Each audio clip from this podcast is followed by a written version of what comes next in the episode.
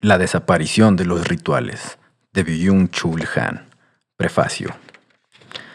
En este ensayo, los rituales no definen un lugar añorado, más bien constituyen un fondo de contraste que servirá para trazar más nítidamente los contornos de nuestra sociedad. Se esbozará sin nostalgia una genealogía de su desaparición, pero esa genealogía no se interpretará como la historia de una emancipación. A lo largo de ella se irán perfilando las patologías del presente y sobre todo la erosión de la comunidad. Al mismo tiempo, se reflexionará sobre otros estilos de vida que serían capaces de liberar a la sociedad de su narcisismo colectivo. Capítulo primero. Presión para producir. Los ritos son acciones simbólicas. Transmiten y representan aquellos valores y órdenes que mantienen cohesionada una comunidad. Generan una comunidad sin comunicación mientras que lo que predomina hoy es una comunicación sin comunidad. De los rituales es constitutiva la percepción simbólica. El símbolo, palabra que viene del griego símbolon, significaba originalmente un signo de reconocimiento o una contraseña entre gente hospitalaria. Uno de los huéspedes rompe una tablilla de arcilla, se queda con una mitad y entrega la otra mitad al otro en señal de hospitalidad. De este modo, el símbolo sirve para reconocerse. Esta es una forma peculiar de repetición. Reconocer no es volver a una cosa. Una serie de encuentros no son un reconocimiento, sino que reconocer significa reconocer algo como lo que ya se conoce. Lo que se constituye propiamente en el proceso de instalación en un hogar, utilizo aquí una expresión de Hegel, es que todo reconocimiento se ha desprendido de la contingencia de la primera presentación y se ha elevado al ideal. Esto lo sabemos todos. En el reconocimiento ocurre siempre que se conoce más propiamente de lo que fue posible en el momentáneo desconcierto del primer encuentro. El reconocer capta la permanencia en lo fugitivo. Al ser una forma de reconocimiento, la percepción simbólica percibe lo duradero. De este modo, el mundo es liberado de su contingencia y se le otorga una permanencia. El mundo sufre hoy una fuerte carestía de lo simbólico. Los datos y las informaciones carecen de toda fuerza simbólica y por eso no permiten ningún reconocimiento. En el vacío simbólico se pierden aquellas imágenes y metáforas generadoras de sentido y fundadoras de comunidad que dan estabilidad a la vida. Disminuye la experiencia de la duración y aumenta radicalmente la contingencia. Los rituales se pueden definir como técnicas simbólicas de instalación en un hogar. Transforman el estar en el mundo en un estar en casa. Hacen del mundo un lugar fiable. Son, en el tiempo, lo que una vivienda es en el espacio hacen habitable el tiempo. Es más, hacen que se pueda celebrar el tiempo igual que se festeja la instalación en una casa. Ordenan el tiempo, lo acondicionan. En su novela Ciudadela, Antoine de Saint-Exupéry describe los rituales como técnicas temporales de instalación en un hogar. Cito, y los ritos son en el tiempo lo que la morada es en el espacio pues bueno es que el tiempo que transcurre nos dé la sensación de gastarnos y perdernos como al puñado de arena, sino realizarnos. Bueno es que el tiempo sea una construcción. Así voy de fiesta en fiesta y de aniversario en aniversario, de vendimia en vendimia, como cuando iba de niño de la sala del consejo a la sala del reposo en la anchura del palacio de mi padre, donde todos los pasos tenían un sentido. Fin de la cita. Al tiempo le falta hoy un armazón firme. No es una casa, sino un flujo inconsistente. Se desintegra en la mera sucesión de un presente puntual, se precipita sin interrupción. Nada le ofrece asidero. El tiempo que se precipita sin interrupción no es habitable. Los rituales dan estabilidad a la vida. Parafraseando las palabras de Antoine de Saint-Exupéry, se puede decir que los rituales son en la vida lo que en el espacio son las cosas. Para Hannah Arendt es la durabilidad de las cosas lo que las hace independientes de la existencia del hombre.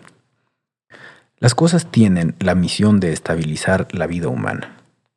Su objetividad consiste en que, cito, brindan a la desgarradora mutación de la vida natural una mismidad humana, una identidad estabilizante que se deduce de que día a día, mientras el hombre va cambiando, tiene delante, con inalterada familiaridad, la misma silla y la misma mesa. Fin de la cita. Las cosas son polos estáticos, estabilizadores de la vida. Esa misma función cumplen los rituales. Estabilizan la vida gracias a su mismidad, a su repetición, hacen que la vida sea duradera. La actual presión para producir priva a las cosas de su durabilidad, destruye intencionadamente la duración para producir más y para obligar a consumir más. Demorarse en algo, sin embargo, presupone cosas que duran. No es posible demorarse en algo si nos limitamos a gastar y a consumir las cosas. Y esa misma presión para producir desestabiliza la vida eliminando lo duradero que hay en ella. De este modo destruye la durabilidad de la vida, por mucho que la vida se prolongue. El smartphone no es una cosa en la acepción que Hannah Arendt da al término. Carece justamente de esa mismidad que da la estabilidad a la vida. Y tampoco es especialmente duradero. Se distingue de cosas tales como una mesa que yo tengo ante mí en su mismidad, sus contenidos mediáticos que acaparan continuamente nuestra atención. Son cualquier cosa menos idénticos a sí mismos. Su trepidante alternancia no permite demorarse en ellos. El desasosiego inherente al aparato lo convierte en un trasto. Además, nos hace adictos y nos obliga a echar mano de él, mientras que de una cosa no deberíamos sentir que nos mete presión. Son las formas rituales las que, como la cortesía, posibilitan no solo un bello trato entre personas, sino también un pulcro y respetuoso manejo de las cosas. En el marco ritual, las cosas no se consumen ni se gastan, sino que se usan. Por eso pueden llegar a hacerse antiguas. Por el contrario, bajo la presión para producir, nosotros nos comportamos con las cosas. Es más, con el mundo, consumiendo en lugar de usando. En contrapartida, ellas nos desgastan. Un consumo sin escrúpulos hace que estemos rodeados de un desvanecimiento que desestabiliza la vida. Las prácticas rituales se encargan de que tengamos un trato pulcro y sintonicemos bien no solo con las otras personas, sino también con las cosas. Con ayuda de la misa, los sacerdotes aprenden a manejar pulcramente las cosas sostener con cuidado el cáliz y la hostia, limpiar pausadamente los recipientes, pasar las hojas del libro. Y el resultado del manejo pulcro de las cosas es una jovialidad que da alas al corazón. Hoy consumimos no solo las cosas, sino también las emociones de las que ellas se revisten. No se puede consumir indefinidamente las cosas, pero sí las emociones. Así es como nos abren un nuevo e infinito campo de consumo. Revestir de emociones la mercancía y, lo que guarda relación con ello, es su estetización. Están sometidos a la presión para producir. Su función es incrementar el consumo y la producción. Así es como lo económico coloniza lo estético. Las emociones son más efímeras que las cosas, por eso no dan estabilidad a la vida. Además, cuando se consumen emociones, uno no está referido a las cosas, sino a sí mismo. Se busca la autenticidad emocional. Así es como el consumo de la emoción intensifica la referencia narcisista a sí mismo. A causa de ello, cada vez se pierde más la referencia al mundo que las cosas tendrían que proporcionar. También los valores sirven hoy como objeto del consumo individual se convierten en mercancías.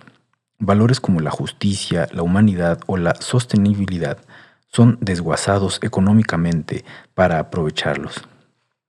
Salvar al mundo bebiendo té, dice el eslogan de una empresa de comercio justo. Cambiar el mundo consumiendo. Eso sería el final de la revolución.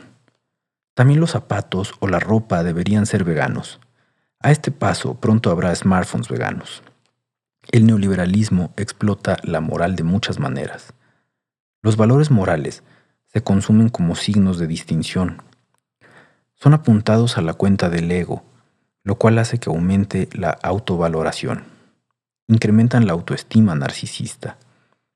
A través de los valores, uno no entra en relación con la comunidad, sino que solo se refiere a su propio ego. Con el símbolo, la tercera hospitalis, los hospitalarios sellan su alianza. La palabra simbolón pertenece al mismo campo semántico que relación, totalidad y salvación. Según el mito que Aristófanes relata en el diálogo platónico El banquete, el hombre era originalmente un ser esférico con dos rostros y cuatro piernas. Como era demasiado arrogante, Zeus lo partió en dos mitades para debilitarlo. Desde entonces, el hombre es un simbolón que añora su otra mitad, una totalidad que lo sane y lo salve. Juntar se dice en griego simbalein. Los rituales son también una praxis simbólica, una praxis de simbalein, en la medida en que juntan a los hombres y engendran una alianza, una totalidad, una comunidad. Lo simbólico, como un medio en el que se genera y por el que se transmite la comunidad, está hoy con toda claridad desapareciendo. La pérdida de lo simbólico y la pérdida de lo ritual se fomentan mutuamente. La antropóloga sociocultural Mary Douglas constata con asombro, cito, uno de los problemas más serios de nuestro tiempo es la mengua de esa compenetración que crean los símbolos comunes. Si solo se tratara de que la sociedad se fragmenta en pequeños grupos, cada uno de los cuales desarrolla sus propias formas de compenetración simbólica, eso no sería un proceso especialmente difícil de comprender. Muchísimo menos comprensibles son la aversión y la repugnancia generalizadas hacia el ritual en general. Ritual se ha convertido en una palabra escandalosa, en expresión de un conformismo vacío. Somos testigos de una revolución general contra todo tipo de formalismo, es más, contra la forma en general. Fin de la cita. La desaparición de los símbolos remite a la progresiva atomización de la sociedad. Al mismo tiempo, la sociedad se vuelve narcisista. El proceso narcisista de interiorización desarrolla una animadversión hacia la forma. Las formas objetivas se rechazan a favor de los estados subjetivos. Los rituales son inasequibles a la interioridad narcisista. La libido del yo no puede acoplarse con ellos. Quien se entrega a los rituales tiene que olvidarse de sí mismo. Los rituales generan una distancia hacia sí mismo. Hacen que uno se trascienda a sí mismo. Vacían de psicología y de interioridad a sus actores. Hoy la percepción simbólica desaparece cada vez más a favor de la percepción serial, que no es capaz de experimentar la duración. La percepción serial, como captación sucesiva de lo nuevo, no se demora en ello. Más bien se apresura de una información a la siguiente, de una vivencia a la siguiente, de una sensación a la siguiente, sin finalizar jamás nada. Las series gustan tanto porque responden al hábito de la percepción serial. En el nivel del consumo mediático, la percepción visual conduce al binge watching, al atracón de televisión. La percepción serial es extensiva, mientras que la percepción simbólica es intensiva. A causa de su carácter extensivo, la percepción serial presta una atención plana. Hoy la intensidad deja paso en todas partes a la extensión. La comunicación digital es una comunicación extensiva. En lugar de crear relaciones, se limita a establecer conexiones. El régimen neoliberal fuerza a percibir de forma serial e intensifica el hábito serial. elimina intencionadamente la duración para obligar a consumir más. El constante update o actualización, que entre tanto abarca todos los ámbitos vitales, no permite ninguna duración ni ninguna finalización. La permanente presión para producir conduce a una pérdida del hogar. A causa de ello, la vida se vuelve más contingente, más fugaz y más inconstante. Pero morar necesita duración. El trastorno por déficit de atención resulta de una intensificación patológica de la percepción serial. La percepción nunca descansa. Olvida cómo demorarse en las cosas. La atención profunda, como técnica cultural, se educa justamente mediante prácticas rituales y religiosas. No es casualidad que la palabra religión proceda de relegere, fijar la atención. Toda praxis religiosa es un ejercicio de atención. El templo es un lugar de profunda atención. Según Malebranche, la atención es la oración natural del alma. Hoy el alma no reza, se da tono incesantemente. Muchas formas de repetición, como por ejemplo aprender de memoria, han dejado hoy de fomentarse con el argumento de que reprimen la creatividad, la innovación, etc. Aprender de memoria se dice en francés aprender per cor. Al parecer, solo las repeticiones llegan hasta el corazón. No hace mucho, en vista de que cada vez hay más casos de trastorno por déficit de atención, se propuso introducir el estudio de los ritos como nueva asignatura escolar para volver a ejercitar a los alumnos en las repeticiones rituales como técnica cultural. Las repeticiones hacen que la atención se estabilice y se haga más profunda. La repetición es el rasgo esencial de los rituales. Se distingue de la rutina por su capacidad de generar intensidad. ¿De dónde viene la intensidad? Según Kierkegaard, la repetición y el recuerdo representan el mismo movimiento, pero en sentido opuesto. Lo que se recuerda es pasado, se repite en sentido retroactivo mientras que la auténtica repetición recuerda hacia adelante. La repetición como reconocimiento es por tanto una forma de cierre. Pasado y futuro se fusionan en un presente vivo. En cuanto forma de cierre, la repetición genera duración e intensidad. Se encarga de que el tiempo se demore. Kierkegaard opone la repetición tanto a la esperanza como al recuerdo. Cito. La esperanza es un vestido nuevo, flamante, sin ningún pliegue ni arruga, pero del que no puedes saber, ya que no te lo has puesto nunca si te sienta bien. El recuerdo es un vestido desechado, que por muy bello que sea o te parezca, no te puede sentar bien, pues ya no corresponde a tu estatura. La repetición es un vestido indestructible que se acomoda perfecta y delicadamente a tu talle, sin presionarte lo más mínimo y sin que por otra parte parezca que llevas encima como un saco. Fin de la cita.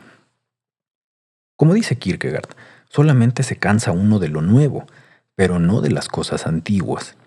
Lo antiguo es el pan de cada día que sacia de bendición. Nos hace dichosos. Claro que para ser verdaderamente feliz en este último caso es necesario no dejarse engañar con la idea fantástica de que la repetición tiene que ofrecer a uno algo nuevo, porque entonces le causará hastío. El pan de cada día no excita. Las excitaciones se pasan enseguida. La repetición descubre una intensidad en lo no excitante, en lo discreto, en lo insípido. Por el contrario, quien siempre espera lo nuevo, lo estimulante, pasa por alto lo que ya existe. El sentido, es decir, el camino es repetible. Uno no se hastía del camino. Solo puedo repetir aquello que no tiene el menor carácter de acontecimiento, aunque al mismo tiempo algo me ha dado una alegría al enterarme por el rabillo del ojo, la luz del día o el crepúsculo. Incluso una puesta de sol es un acontecimiento y por tal irrepetible. Es más, yo no puedo repetir ni siquiera una determinada luz o un crepúsculo, sino solo un camino y al mismo tiempo tengo que estar preparado para todas las piedras, también para las nuevas. A la casa de nuevos estímulos, excitaciones y vivencias, hoy perdemos la capacidad de repetición.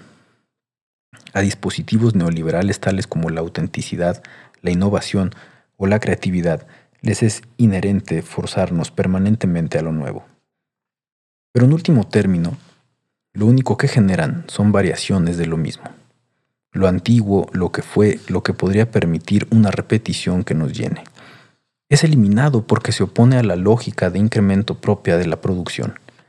Pero las repeticiones dan estabilidad a su vida. Su rasgo esencial es su capacidad para instalarnos en un hogar. Lo nuevo enseguida se banaliza convirtiéndose en rutina. Es una mercancía que se consume y que vuelve a desencadenar la necesidad de lo nuevo. La presión para tener que rechazar lo rutinario genera más rutina. A lo nuevo le es inherente una estructura temporal que enseguida lo reduce a una rutina. No permite ninguna repetición que nos llene. La presión para producir para lo nuevo no hace más que ahondar el lodazal de la rutina. Para huir de la rutina y escapar del vacío consumimos aún más novedades, nuevos estímulos y vivencias. Es justamente la sensación de vacío lo que impulsa la comunicación y el consumo. La vida intensa, como lema publicitario del régimen neoliberal, no es otra cosa que consumo intenso. Frente a las ilusiones de una vida intensa, se trata de pensar sobre otra forma de vida que sea más intensa que el continuo consumir y comunicar. Los rituales generan una comunidad de resonancia que es capaz de una armonía, de un ritmo común. Los rituales crean ejes de resonancia que se establecen socioculturalmente a lo largo de los cuales se pueden experimentar relaciones de resonancia verticales, con los dioses, con el cosmos, con el tiempo y con la eternidad. Horizontales en la comunidad social y diagonales referencias referidas a cosas. Sin resonancia, uno se ve repelido y se queda aislado en sí mismo. El creciente narcisismo contrarresta la experiencia de la resonancia. La resonancia no es un eco del yo, le es inherente la dimensión de lo distinto. Significa armonía. La depresión surge cuando la resonancia es cero. La crisis actual de la comunidad es una crisis de resonancia. La comunicación digital consta de cámaras de eco en las que uno se escucha hablar ante todo a sí mismo. Los me gusta, los amigos y los seguidores no constituyen ningún campo de resonancia, no hacen más que amplificar el eco del yo. Los rituales son procesos de incorporación y significaciones corpóreas. Los órdenes y los valores vigentes en una comunidad se experimentan y se consolidan corporalmente. Quedan consignados en el cuerpo, se incorporan, es decir, se asimilan corporalmente. De este modo, los rituales generan un saber corporizado y una memoria corpórea, una identidad corporizada, una compenetración corporal. La comunidad ritual es una corporación. A la comunidad, en cuanto tal, le es inherente una dimensión corporal. La digitalización debilita el vínculo comunitario por cuanto tiene un efecto descorporizante. La comunicación digital es una comunicación descorporizada. En los actos rituales participan también los sentimientos, pero su sujeto no es el individuo aislado en sí mismo. Por ejemplo, en el rito funerario, el duelo representa un sentimiento objetivo, un sentimiento colectivo. Es impersonal. Los sentimientos colectivos no tienen nada que ver con la psicología individual. En el rito funerario, el auténtico sujeto del duelo es la comunidad. La comunidad se impone a sí misma el duelo ante la experiencia de la pérdida. Estos sentimientos colectivos consolidan la comunidad. En la creciente atomización de la sociedad afecta también a la gestión de sus sentimientos. Cada vez se generan menos sentimientos comunitarios. A cambio, predominan los sentimientos pasajeros y las pasiones transitorias como estados de un individuo aislado en sí mismo. A diferencia de las emociones y las pasiones, los sentimientos son capaces de hacerse comunitarios. La comunicación digital es manejada predominantemente por las pasiones. Propicia una descarga emocional inmediata. Twitter ha demostrado ser un medio emocional. La política que se basa en él es una política emocional La política es razón y mediación. La razón, que necesita mucho tiempo, retrocede hoy cada vez más frente a las pasiones a corto plazo. El régimen neoliberal individualiza a los hombres, al mismo tiempo se evoca la empatía. La sociedad ritual no necesita empatía, pues es una caja de resonancia. Es justamente en una sociedad atomizada donde se exige ruidosamente la empatía.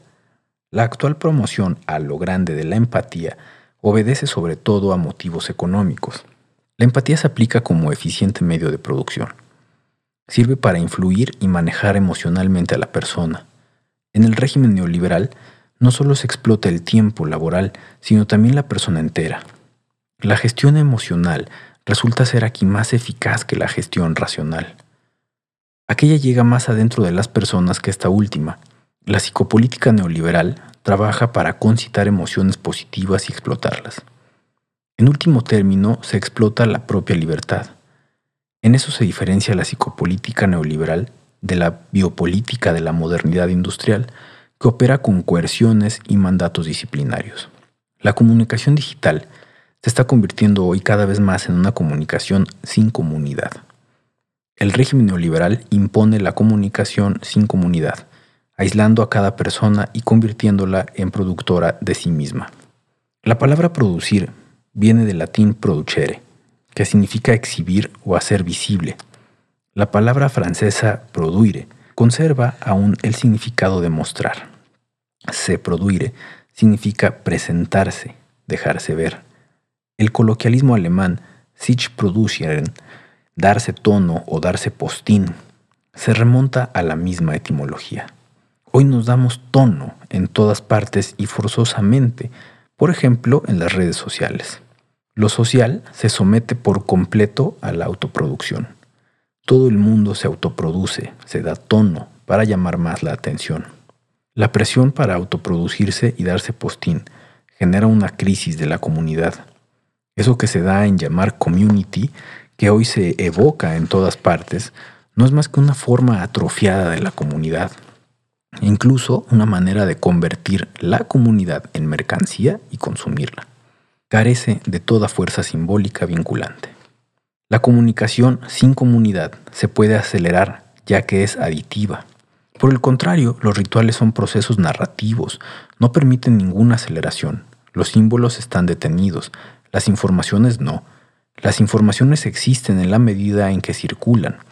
El silencio no significa otra cosa que detención de la comunicación. El silencio no produce nada. En la época postindustrial, el ruido de las máquinas deja al ruido de la comunicación. El aumento de información y de comunicación promete un incremento de la producción. Así es como la presión para producir se expresa como una expresión para comunicar. La presión para producir acarrea la presión para aportar rendimiento. El rendimiento se distingue del trabajo por la economía de su líbido. El trabajo no tiene por qué centrarse en el yo, en el rendimiento. Por el contrario, el yo se refiere expresamente a sí mismo. No solo produce un objeto, sino que se produce a sí mismo y con ello se da tono. Quien ha sido absorbido por la libido del objeto no se produce ni se da tono, sino que se desfonda. Lo que constituye el rendimiento es la referencia narcisista a sí mismo. El sujeto del rendimiento es dominado por la libido del yo. Cuanto más rendimiento aporta, más gana en ego. Como es sabido, Freud atribuye la libido del yo a la pulsión de muerte. El sujeto narcisista del rendimiento acaba destrozado por la fatal acumulación de líbido. Se explota voluntariamente y apasionadamente a sí mismo hasta quedar destrozado. Se mata a optimizarse. Su fracaso se llama depresión o burnout, el síndrome del trabajador quemado. La depresión no se produce en una sociedad definida por rituales. En ella el alma está totalmente absorta, incluso vaciada en formas rituales. Los rituales contienen mundo, generan una fuerte referencia al mundo. La depresión, por el contrario, se basa en una referencia hiperbólica a sí mismo. Al verse totalmente incapaz de salir de sí mismo y pasarse al mundo, uno se encapsula en sí mismo. El mundo desaparece. Con una atormentante sensación de vacío, uno solo gira ya en torno a sí mismo. Los rituales, por el contrario, exoneran al yo de la carga de sí mismo, vacían el yo de psicología y de interioridad. No rara vez los, rituales dan constancia de las jerarquías y las relaciones de poder. Con sus significaciones estéticas, los rituales pueden aurolar el poder, pero esencialmente son prácticas simbólicas de instalación en un hogar. También Roland Barthes piensa los ritos y las ceremonias desde la función que cumplen de instalar en un hogar. La ceremonia protege como una casa, algo que permite habitar el sentimiento. Ejemplo, el duelo. La ceremonia funeraria se aplica como un barniz sobre la piel, protegiéndola y aislándola de las atroces quemaduras del duelo que causa la muerte de un ser amado. Donde no se celebran rituales como dispositivos protectores, la vida está totalmente desprotegida. La presión para producir no podrá dar solución a este desamparo y a esta intemperie trascendentales. En último término, incluso los recrudecería. Capítulo 2. Presión para ser auténtico. La sociedad de la autenticidad es una sociedad de la representación. Todo el mundo se representa a sí mismo, todo el mundo se da tono, todo el mundo rinde culto al yo y oficia la liturgia del yo, en la que uno es el sacerdote de sí mismo. Charles Taylor atestigua que el culto moderno a la autenticidad tiene una fuerza moral. Cito, ser fiel a uno mismo significa ser fiel a la propia originalidad. Y eso es algo que solo yo puedo enunciar y descubrir. Al enunciarlo me estoy definiendo a mí mismo. Estoy realizando un potencial que es en verdad el mío propio. En ello reside la comprensión del trasfondo, del ideal moderno de autenticidad y de las metas de autorrealización y desarrollo. Es el trasfondo que otorga fuerza moral a la cultura de la autenticidad, aun en sus formas más degradadas, absurdas o trivializadas. Fin de la cita. Sin embargo, el proyecto de la propia identidad no debería ser egoísta, y tendría que hacerse teniendo de fondo un horizonte semántico social que le otorgara una relevancia más allá del propio yo. Solo si existo en un mundo en el que la historia o las exigencias de la naturaleza o las necesidades de mi prójimo humano o los deberes del ciudadano o la llamada de Dios o alguna otra cosa de este tenor tiene una importancia que es crucial. Puedo yo definir una identidad para mí mismo que no sea trivial. La autenticidad no es enemiga de las exigencias que emanan de más allá del yo, presupone esas exigencias. Considerándolo así, la autenticidad y la comunidad no se excluyen. Taylor distingue entre la forma y el contenido de la autenticidad. La referencia a sí mismo solo concierne a la forma de la autenticidad en cuanto a autorrealización. Pero su contenido, tal como Taylor exige, no debe ser egoísta. La autenticidad solo se acredita con un proyecto de identidad que tenga consistencia al margen del propio yo, es decir, mediante su referencia explícita a la comunidad. Frente a lo que Taylor supone, la autenticidad resulta ser una adversaria de la comunidad. A causa de su constitución narcisista, coarta la formación de la comunidad. Lo decisivo de su contenido no es su referencia a la comunidad o a otro orden superior, sino su valor de mercado, que anula todos los demás valores. Así es como coinciden su forma y su contenido. Ambos se refieren al yo.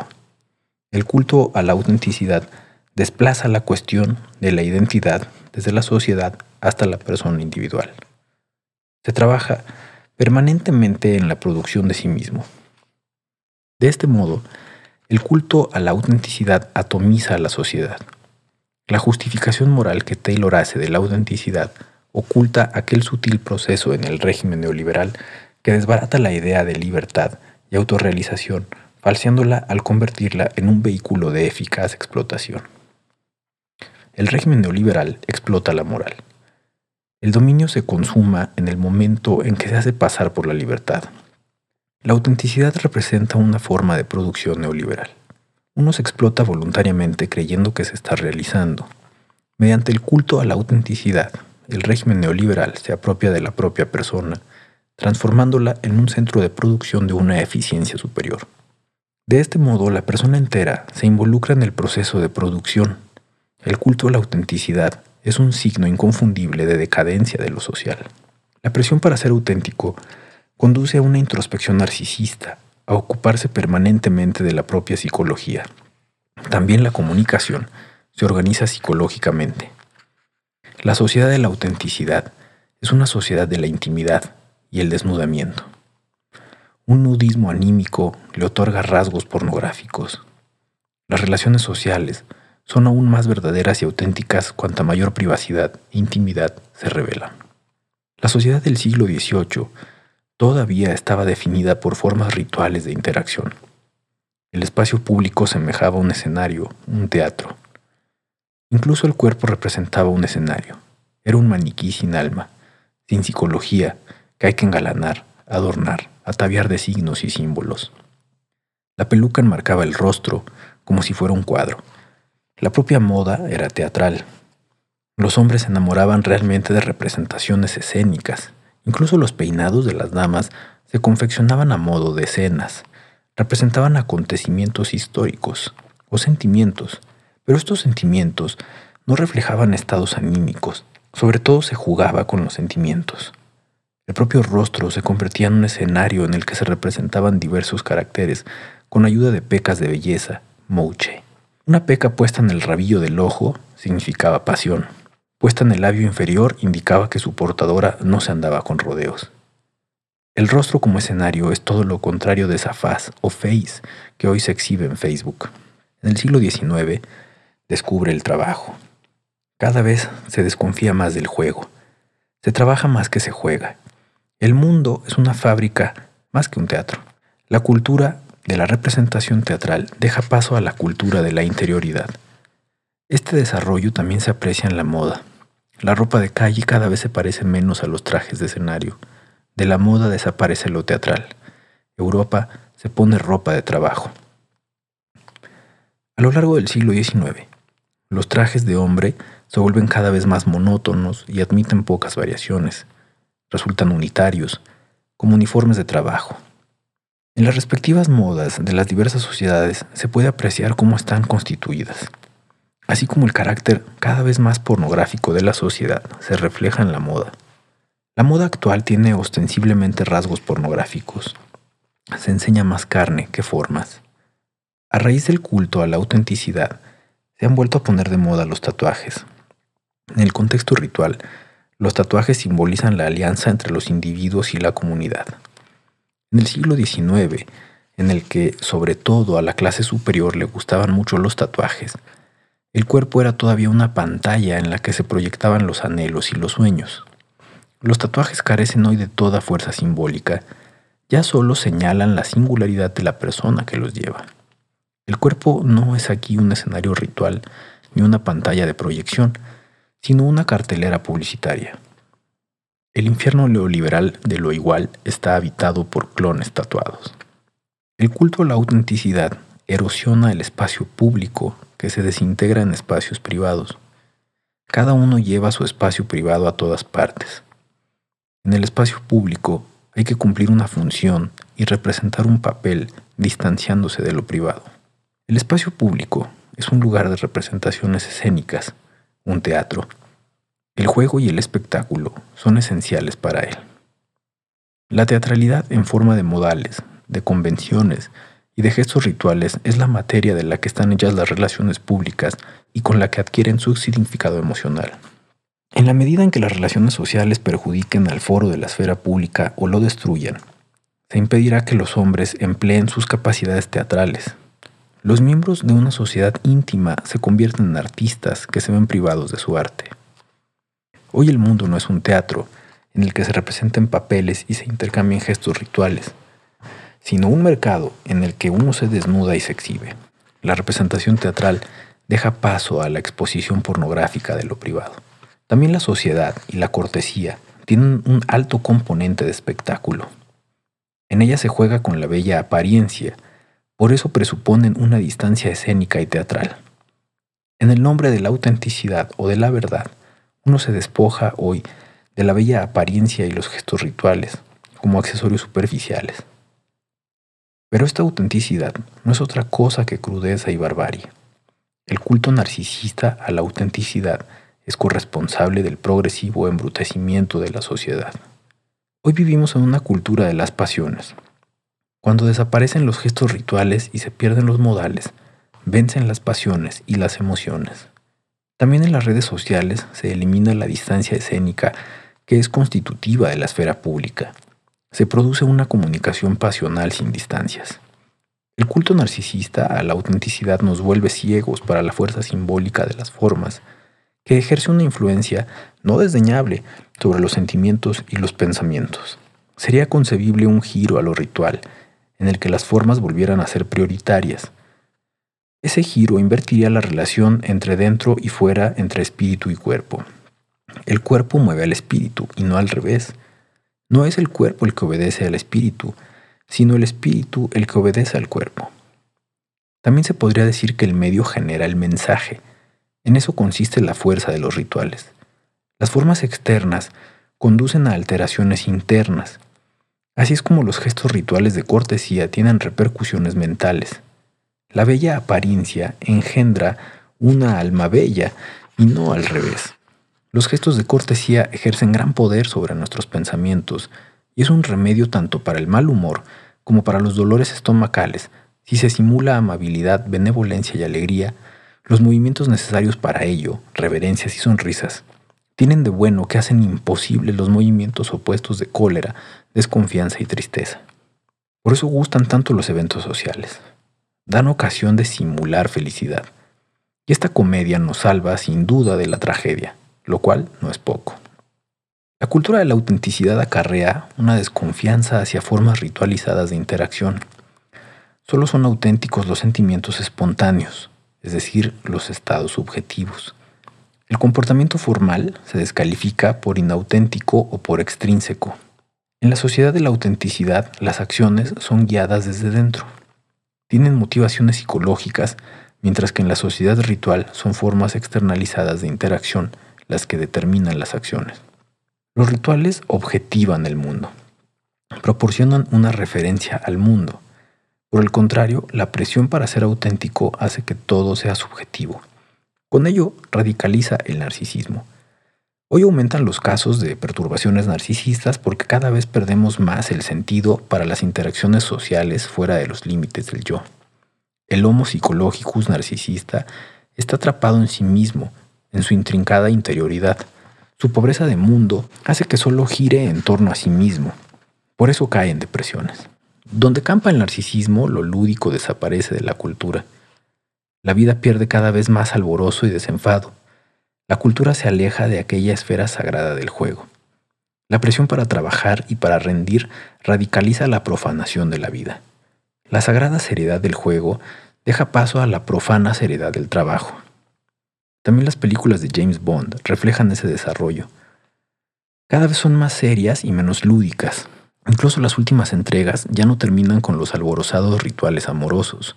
La escena final de Skyfall resulta perturbadora. En lugar de entregarse despreocupadamente al juego amoroso, Bond acepta de su superior M la próxima misión. M pregunta a Bond, queda mucho por hacer. ¿Está usted dispuesto a volver al trabajo? Y Bond responde con gesto serio, será un placer, M, será un placer. Cada vez merman más aquellos espacios rituales en los que serían posibles desenfrenos lúdicos y festivos, es decir, espacios del exceso y la extravagancia que se desmarquen de la cotidianidad profana. La cultura es profanada. Películas como La Gran Comilona no se entenderían hoy. La transgresión es en general inherente a los ritos festivos. Prohibido de pronto parece aconsejable y se puede experimentar en ceremonias de transgresión como una sociabilidad alborozada, como triunfo jovial o incluso como entusiasmo arrebatador. Las sociedades totémicas en las que está prohibido degustar un determinado animal representan aquí un ejemplo notable que Freud conocía muy bien. En un determinado momento del año se deroga la prohibición y se sustituye por un mandato. Entonces hay que tomar la comida totémica, un acontecimiento gozoso. La profanación de la cultura conduce a su desencantamiento. También el arte se profana y se desencanta hoy cada vez más. La magia y la hechicería, que en realidad serían su origen, la abandonan y son sustituidas por el discurso. El exterior encantado es sustituido por el interior verdadero. el significante mágico por el significado profano. En lugar de formas irresistibles y cautivadoras aparecen contenidos discursos. La magia deja paso a la transparencia. El imperativo de la transparencia desarrolla una hostilidad a las formas. El arte se hace transparente en su significado, ya no seduce. El velo mágico se retira. Las formas ya no son elocuentes. Una condensación, una complejidad, una polisemia, un rebasamiento de los límites. Una gran ambigüedad que a veces llega hasta la contradicción caracteriza el lenguaje de las formas, de los significantes. Sugieren una significación sin agotarse ya en significados pero ahora desaparecen en favor de significados y mensajes simplificados que le son encasquetados a la obra de arte. El desencantamiento del arte lo vuelve protestante, por así decirlo, es desritualizado y pierde las formas fastuosas. El arte no es un discurso, opera a través de formas, de significantes y no de significados. Para el arte resulta destructivo el proceso de interiorización que lo asimila al discurso y que renuncia al exterior misterioso a favor del interior profano. El desencantamiento del arte es un fenómeno del narcisismo, de la interiorización narcisista. El narcisismo colectivo elimina el eros y desencanta el mundo. Las reservas eróticas son la cultura, en la cultura se van agotando sin disimulo alguno. Son también aquellas fuerzas que mantienen cohesionada una comunidad y la inspiran para juegos y fiestas. Sin ellas, se produce una atomización destructiva de la sociedad. Los rituales y las ceremonias son actos genuinamente humanos que hacen que la vida resulte festiva y mágica. Su desaparición degrada y profana la vida, reduciéndola a mera supervivencia. Por eso, de un reencantamiento del mundo, cabría esperar una fuerza salutífera que contrarrestara el narcisismo colectivo. Capítulo 3. Ritos de cierre. Con el exceso de apertura y de eliminación de las fronteras que imperan el presente, vamos perdiendo la capacidad de cerrar que habíamos aprendido. A causa de ello, la vida se vuelve meramente aditiva. Morir presupone que la vida es finalizada del todo. Si se priva a la vida de toda posibilidad de ser finalizada, entonces acaba destiempo. Incluso la percepción es hoy incapaz de clausurar nada, pues apresura de una sensación a la siguiente. Solo un demorarse contemplativo es capaz de clausurar. Cerrar los ojos es un símbolo de clausura contemplativa. La enorme afluencia de imágenes e informaciones hace imposible cerrar los ojos. Sin la negatividad del cierre se produce una inacabable adición y acumulación de lo igual, una desmesura de positividad una proliferación adiposa de información y comunicación. En espacios donde hay infinitas posibilidades de conexión, no es posible ninguna finalización. La eliminación de las formas de cierre a raíz de la sobreproducción y del exceso de consumo provoca un infarto del sistema. El imperativo neoliberal de optimización y rendimiento no permite finalizar nada, hace que todo sea provisional e inacabado. Nada es definitivo ni concluyente, no solo los programas informáticos, sino también todos los ámbitos vitales, incluso la educación, están sometidos a la presión para ser optimizados. El aprendizaje vitalicio no permite finalizar los estudios. No es otra cosa que un producir vitalicio. El régimen neoliberal elimina las formas de cierre y finalización para incrementar la productividad. También el nosotros, que es capaz de actuar en común, es una forma de cierre. El nosotros se desintegra hoy en egos que se explotan voluntariamente como empresarios de sí mismo. También se eliminan los vínculos como formas de cierre. Una destrucción sin escrúpulos del vínculo obliga a ser flexible. El sujeto del rendimiento aislado en sí mismo se explota a sí mismo del modo más eficiente cuando se mantiene abierto a todo, cuando es flexible. La incapacidad de finalizar también tiene mucho que ver con el narcisismo el sujeto narcisista se experimenta a sí mismo del modo más intenso, no en lo hecho, en el trabajo finalizado, sino en la permanente aportación de nuevo rendimiento. Lo hecho, lo finalizado, es algo que está terminado en sí mismo como un objeto independiente del yo. Por eso el sujeto evita finalizar nada. El constante incremento de las expectativas de modo que la respectiva conducta nunca se experimenta como satisfactoria, obedece a la incapacidad de finalizar nada. Se evita la sensación de haber alcanzado una meta, porque con ello se objetivaría la propia vivencia, se convertiría en una figura, asumiría una forma y por tanto tendría una existencia independiente del yo. La presencia del yo, el inacabamiento de las emociones que lo agitan y la imposibilidad de finalizarlas son un rasgo esencial del narcisismo. El exceso de apertura y de eliminación de fronteras continúa en todos los niveles de la sociedad. Es el imperativo del neoliberalismo. También la globalización disuelve todas las estructuras cerradas para acelerar la circulación de capital, mercancías e informaciones. Elimina las fronteras y desubica el mundo, convirtiéndolo en un mercado global. El lugar es una forma de cierre. El mercado global es un no lugar. Incluso la interconexión digital elimina el lugar. La red es desigualmente un no lugar. Por eso es imposible habitarla. Navegamos en la red y los turistas viajan recorriendo el mundo desubicado. Ellos mismos circulan incesantemente como las mercancías y las informaciones. En su ensayo, Cuidadosa ubicación, el escritor húngaro Peter Nadaz describe una aldea, un lugar ritualmente cerrado, en cuyo centro se alza un vetusto peral silvestre. Desde que vivo cerca de este enorme peral silvestre ya no tengo que marcharme fuera cuando quiero contemplar la lejanía o recapitular en el tiempo. La aldea representa un orden cerrado. Hace posible demorarse en ella. Por eso no hace falta marcharse fuera. Del viejo peral silvestre emana una gravitación que une a los hombres y crea una profunda compenetración. Los aldeanos se congregan ahí y entonan un cántico. En las cálidas noches de verano se canta en voz baja bajo el peral silvestre. La aldea cantaba en voz baja, ciertamente no quería importunar a la noche. En este lugar no hay mucho que comunicar. Ningún ruido de la comunicación perturba el silencio. Uno tiene la sensación de que aquí la vida no consta de vivencias personales, sino de un profundo silencio. Esto resulta, sin embargo, comprensible, pues el hombre que ha sido bendecido con una conciencia individual se ve permanentemente obligado a decir más de lo que sabe, mientras que en un medio anterior a la modernidad cada uno dice muchísimo menos de lo que todos saben. Bajo el peral silvestre el pueblo se entrega a una contemplación ritual, a un silencio ritual, y aprueba el contenido colectivo de la conciencia. Los ritos de cierre dan estabilidad al lugar, generan un mapeo cognitivo que ahora se disuelve a raíz de la digitalización y la globalización. Los aldeanos viven en una profunda compenetración. Tanto la percepción como la acción asumen una forma colectiva. Se ve y se escuchan en común.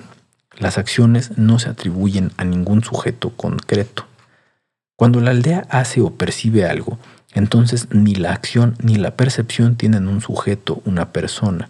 Es decir, las personas implicadas en la acción o en la percepción son devoradas ritualmente por la conciencia colectiva y sus experiencias se atribuyen al nombre genérico que representa el lugar. La conciencia colectiva engendra una comunidad sin comunicación. Permanentemente se repite una gran narración que para los aldeanos viene a representar el mundo. No tienen ninguna opinión sobre las diversas cosas, sino que narran sin cesar una única y gran historia. En la aldea impera un acuerdo tácito, Nadie rompe ese acuerdo comentando sus vivencias y opiniones personales. Nadie trata de que lo escuchen ni le presten atención. La atención se dirige antes que nada a la comunidad. La comunidad ritual es una comunidad de la escucha en común y de la pertenencia mutua. Una comunidad en una pacífica concordia del silencio. Justamente cuando desaparece la cercanía primordial, se comunica en exceso. La comunidad sin comunicación deja paso a la comunicación sin comunidad. La narración es una forma de cierre. Tiene comienzo y final. Se caracteriza por un orden cerrado. Las informaciones, por el contrario, son aditivas y no narrativas. No se fusionan en una historia, en un canto que genere sentido e identidad. Solo permiten una inacabable acumulación. Al pie del vetusto peral silvestre reina el silencio, pues todo se ha narrado ya Hoy el ruido de la comunicación desbanca el silencio. Cuidadosa ubicación concluye con unas palabras que transmiten una leve nostalgia. Hoy ya no quedan árboles elegidos y el cántico de la aldea ha enmudecido.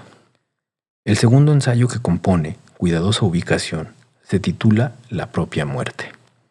Nadas describe en él su experiencia cercana a la muerte, que hace que la muerte desemboque en un nacimiento. Esa experiencia constituye una forma de cierre. La muerte no es aquí un final, una pérdida. Es imaginada como un nuevo comienzo. El canal de la muerte, en cuyo final se puede ver una luz intensa, se transforma en un canal de nacimiento. Me deslicé desde el útero de mi madre por el canal del nacimiento. La apertura oval eran los grandes labios abiertos de la vulva de mi madre que yo conozco desde la perspectiva del canal del nacimiento. Los grandes labios de la vulva de mi madre fallecida hacía décadas que eran abiertos o que se dilataban cada vez más conforme yo me acercaba para nacer. La hora de la muerte se torna repentinamente la hora del nacimiento, de este modo se produce una fusión cíclica de muerte y nacimiento que genera una infinitud. La vida humana se pone en analogía con aquel tiempo cíclico que encarna el peral silvestre. Más de 150 fotos del viejo peral silvestre enmarcan literalmente el ensayo La propia muerte. Como es sabido, Nadaz fotografió obsesivamente el árbol durante las cuatro estaciones del año. Fotografiar es aquí un rito de cierre. Las fotos generan una peculiar sensación temporal, un tiempo cíclico, es decir, un tiempo cerrado en sí mismo. Aquella aldea de Nadaz no es en realidad un lugar afable de un colectivo arcaico. No cabe esperar hospitalidad. Una alabanza ingenua del cierre queda descartada en vista de la posibilidad de violencia que conlleva un cierre fundamentalista del lugar. Inherente a los nacionalismos que hoy vuelven a surgir es la necesidad de aquel cerramiento que conduce a la exclusión del distinto, del foráneo. Pero no hay que olvidar que no solo la negatividad del cerramiento total, sino también la posibilidad de la apertura excesiva es una violencia que acarrea como reacción una violencia en contra. El hombre es un ser locativo. Solo el lugar hace posible el habitar y la estancia. Pero un ser locativo no es forzosamente un fundamentalista del lugar, no excluye la hospitalidad. Resulta destructiva la total desubicación del mundo a causa de lo global, que elimina todas las diferencias y solo permite variaciones de lo mismo. La alteridad, la heterogeneidad, contrarresta la producción. Por eso lo global engendra un infierno de lo igual. Precisamente en vista de esta violencia de lo global surge el fundamentalismo del lugar. La cultura es una forma de cierre, por eso genera una identidad, pero esa identidad que la cultura genera no es excluyente, sino que es una identidad incluyente. Por eso es receptiva para lo foráneo. Sobre la génesis de la cultura griega, comenta Hegel, hemos hablado no a mucho del extrañamiento como de un elemento del espíritu griego. Y es cosa sabida que los inicios de la civilización tienen que ver en Grecia con la llegada de extranjeros. A modo de agradecida conmemoración, los griegos habrían conservado en su mitología el recuerdo de la llegada de los extranjeros. Prometeo viene del Cáucaso. Según Hegel, constituye un superficial desatino pensar que una vida bella y verdaderamente libre puede derivarse sin más de la simple evolución de un pueblo que solo atiende al parentesco de la sangre y vive siempre en amistad y armonía. Más bien sucede que su heterogeneidad dentro de sí mismo es lo único que le da fuerzas para ser como espíritu. El espíritu es un cierre, un poder incluyente que sin embargo asume en sí lo distinto y ajeno. La heterogeneidad dentro de sí mismo es constitutiva de la formación del espíritu. Esa cultura rectora de la que hoy tanto se habla es insustancial por cuanto excluye ciegamente lo foráneo está sentada en lo imaginario como una forma de retropía. La globalización desubica la cultura, convirtiéndola en una hipercultura, al hacer que los espacios culturales pierdan sus límites e implosionen. Así es como se superponen y se traspasan unos a otros en una yuxtaposición sin distancias. Surge un hipermercado de la cultura. La hipercultura es la versión consumista de la cultura. Se ofrece en forma de mercancía. Se extiende sin límites ni centro, igual que un rizoma. Aquel peral silvestre del que hablaba Nadaz es justamente el símbolo de la cultura ubicada. Se pone al rizoma. La hiperculturalidad desubicada es aditiva, no es ninguna forma del cierre. Ser es el verbo para el lugar. La lógica del i, propia de la hipercultura, lo elimina. Esa inacabable conjunción que Deleuze celebra es, en último término, deconstructiva. Conduce a una proliferación carcinomatosa de lo igual, es más, al infierno de lo igual. En el hipermercado cultural tampoco encontraremos lo foráneo. Lo foráneo es inasequible al consumo. Lo global no es ningún lugar del espíritu, pues éste presupone una heterogeneidad dentro de sí mismo. Lo foráneo estimula e incluso inspira el espíritu. Ese fundamentalismo del lugar, que ahora se está fortaleciendo, esa cultura rectora que ahora tanto se evoca, son una reacción a la hipercultura global y neoliberal, a la apátrida hipercultural. Ambas formaciones culturales se contraponen irreconciliable y hostilmente, pero tienen algo en común, son incapaces de abrirse a lo foráneo.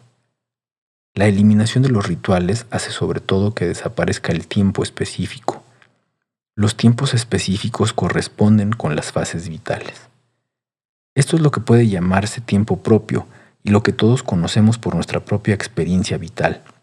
Formas fundamentales del tiempo propio son la infancia, la juventud, la madurez, la vejez y la muerte. El tiempo que le hace a alguien joven o viejo no es el tiempo del reloj. Está claro que ahí hay una discontinuidad. Los rituales configuran las transiciones esenciales en la vida. Son formas de cierre, sin ellos nos deslizaríamos de una fase a otra sin solución de continuidad.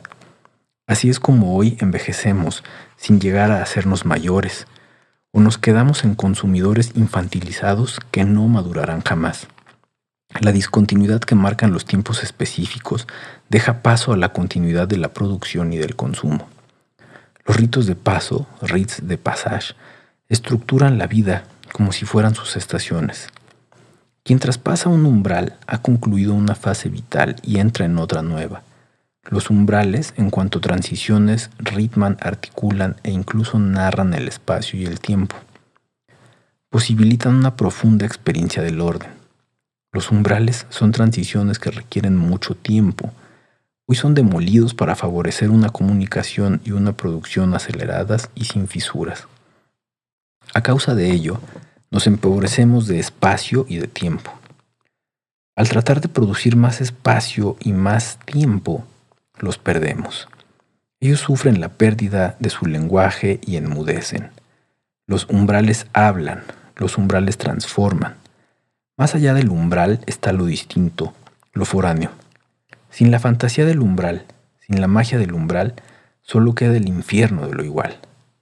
Lo global se instaura a toda costa de desmantelar sin escrúpulos los umbrales y las transiciones. Las informaciones y las mercancías prefieren un mundo sin umbrales. La lisura y la pulidez que no ofrecen resistencia aceleran la circulación. Las transiciones que requieran mucho tiempo se desintegran reduciéndose a rápidas vías de paso, a continuos enlaces e interminables clics.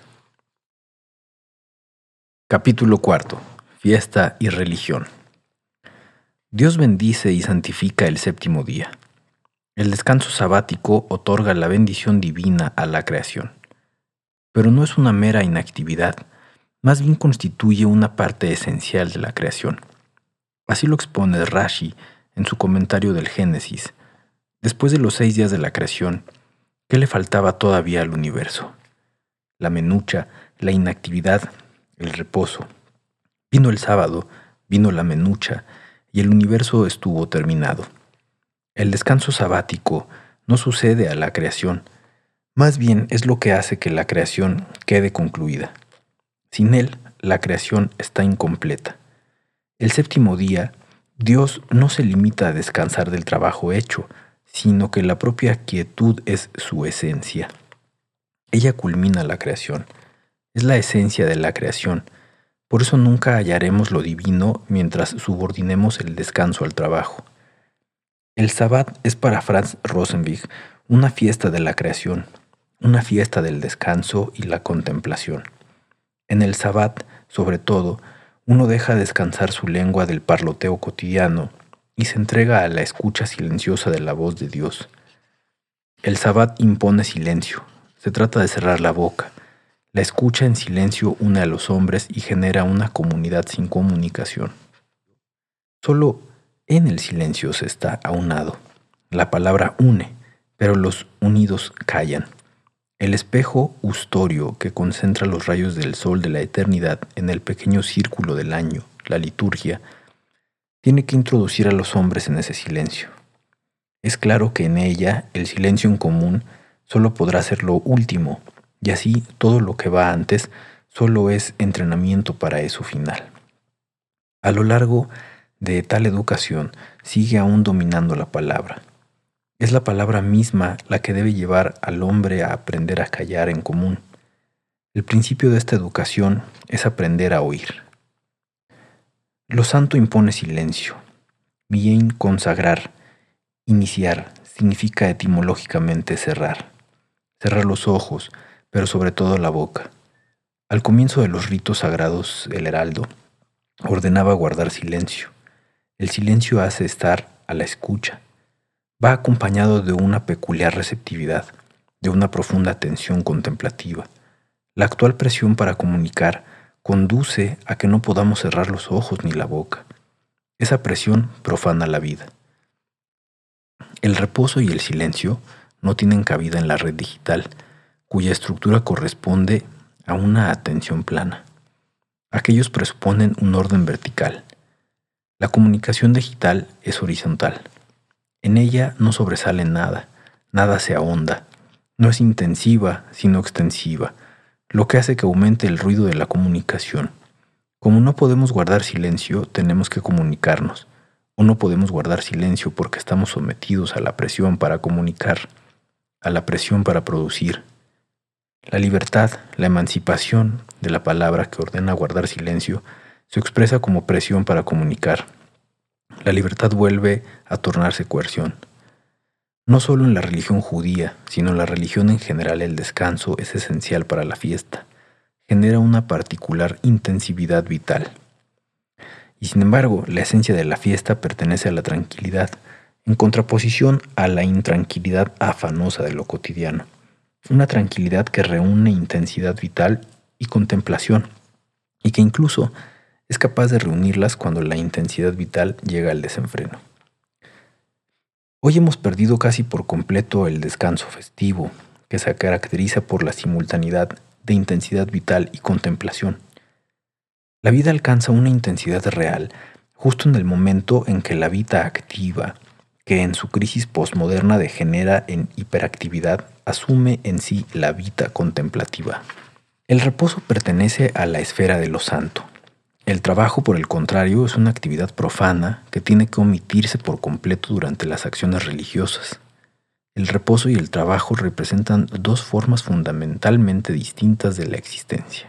Entre ambos hay una diferencia ontológica, es más, una diferencia teleológica. El reposo no sirve solo para descansar del trabajo, tampoco consiste solo en reponer fuerzas para volver a trabajar. Más bien trasciende el trabajo no debe entrar de ningún modo en contacto con el trabajo. Pero el trabajo es la forma eminente de la actividad profana. No tiene otro fin aparente que subvenir a las necesidades temporales de la vida. No nos pone en relación más que con las cosas vulgares. Al contrario, en los días de la fiesta, la vida religiosa alcanza un grado de intensidad excepcional. El contraste con esos dos tipos de existencia es, pues, en ese momento particularmente marcado. En consecuencia, ellos no pueden aproximarse. El hombre no puede acercarse íntimamente a su Dios cuando lleva aún sobre sí las marcas de su vida profana. Inversamente, no puede volver a sus ocupaciones usuales cuando el rito acaba de santificarlo. El feriado ritual no es más que un caso particular de la incompatibilidad general que separa lo sagrado de lo profano.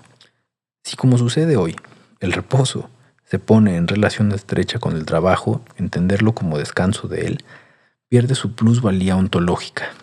Entonces ya no representa una forma existencial autónoma y superior y degenera a un derivado del trabajo. La presión actual para producir perpetúa el trabajo, haciéndolo así que desaparezca aquel reposo sagrado. La vida queda totalmente profanada y degradada. El trabajo que pertenece a la esfera de lo profano individualiza y aísla a los hombres, mientras que la fiesta los congrega y los une. Lo cíclico de la fiesta viene de que los hombres sienten periódicamente la necesidad de congregarse, ya que su esencia es la colectividad. El ciclo festivo obedece a la constante alternancia de trabajo y reposo, de dispersión y congregación. Lo que constituye esencialmente el culto es el ciclo de fiestas que vuelven regularmente en épocas determinadas. Ahora podemos comprender de dónde proviene esta tendencia de la periodicidad. El ritmo al cual obedece la vida religiosa no hace más que expresar el ritmo de la vida social, y resulta de él. La sociedad no puede reavivar el sentimiento que tiene de sí misma más que a condición de reunirse, pero no puede tener perpetuamente sus audiencias. Las exigencias de la vida no le permiten permanecer indefinidamente en estado de congregación. Se dispersa, pues, para reunirse de nuevo cuando de nuevo siente la necesidad. A estas alternancias necesarias responde la alternancia regular de los tiempos sagrados y de los tiempos profanos. Ese ritmo es por otra parte susceptible de variar de forma según las sociedades. Allí donde el periodo de dispersión es largo y donde la dispersión es extrema, el periodo de congregación es a su vez muy prolongado. En la fiesta como juego de la vida, se representa a sí misma. Tiene un peculiar carácter de excedencia. Es la expresión de una vida rebosante que no aspira a ningún objetivo. En eso consiste su intensidad. Es la forma intensiva de la vida. En la fiesta, la vida se refiere a sí misma, en lugar de subordinarse a una finalidad externa. Por eso el tiempo, que como sucede hoy, está totalmente dominado por la presión para producir, es un tiempo sin fiesta. La vida se empobrece, se anquilosa en una mera supervivencia. Celebremos la fiesta, pero no es posible celebrar el trabajo. Podemos celebrar la fiesta porque en cierto modo está detenida como un edificio. El tiempo festivo es un tiempo detenido, no transcurre, no fluye, por eso hace posible demorarse. En la fiesta se cancela y se supera el tiempo, como sucesión de momentos evanescentes y fugaces. No hay ningún objetivo al que hubiera que dirigirse. Precisamente el dirigirse hace que el tiempo transcurra. La celebración de la fiesta cancela y supera el transcurso. A la fiesta le es inherente algo imperecedero. El tiempo de la fiesta es un tiempo sublime. También el arte tiene su origen en la fiesta. La esencia de la experiencia temporal del arte consiste en aprender a demorarse. Y tal vez sea esta la correspondencia adecuada a nuestra finitud para lo que se llama eternidad. La esencia del arte consiste en otorgar a la vida durabilidad, que en el momento vacilante haya algo que permanezca. Eso es el arte de hoy, de ayer y de siempre. La presión para trabajar destruye la durabilidad de la vida. El tiempo laboral es un tiempo que fluye y transcurre. El tiempo vital coincide por completo con el tiempo laboral, como sucede hoy, entonces la vida misma se vuelve radicalmente fugaz. Para Holderlin, la fiesta es una fiesta nupcial, un tiempo sublime de esponsales con los dioses. En los días festivos, los hombres se asimilan a los dioses. La fiesta funda una comunidad entre los hombres y con los dioses. Hace que los hombres participen en lo divino. Genera intensidades.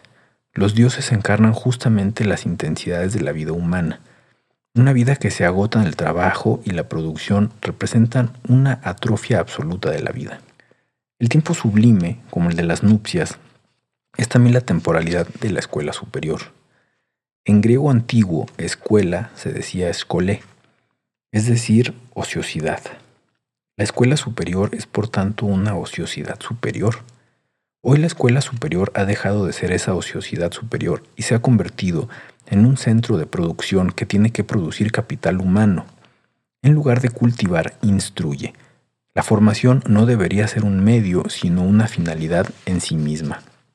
En la formación del espíritu debería referirse a sí mismo en lugar de subordinarse a un objetivo externo. En la Edad Media, la universidad era para cualquier cosa menos un centro de formación profesional. Por eso practicaban también rituales. Cetros, sellos, birretes, medallas y togas son las insignias de los rituales académicos. Hoy también se van eliminando en amplia medida los rituales en la universidad. La universidad convertida en una empresa con sus clientes no necesita rituales.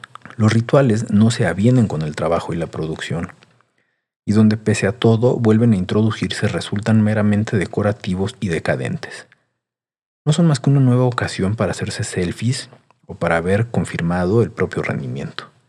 Cuando todo tiene el carácter de producción, los rituales desaparecen. Las fiestas actuales o los festivales tienen poco que ver con aquel tiempo sublime. Son objeto de una gestión de eventos.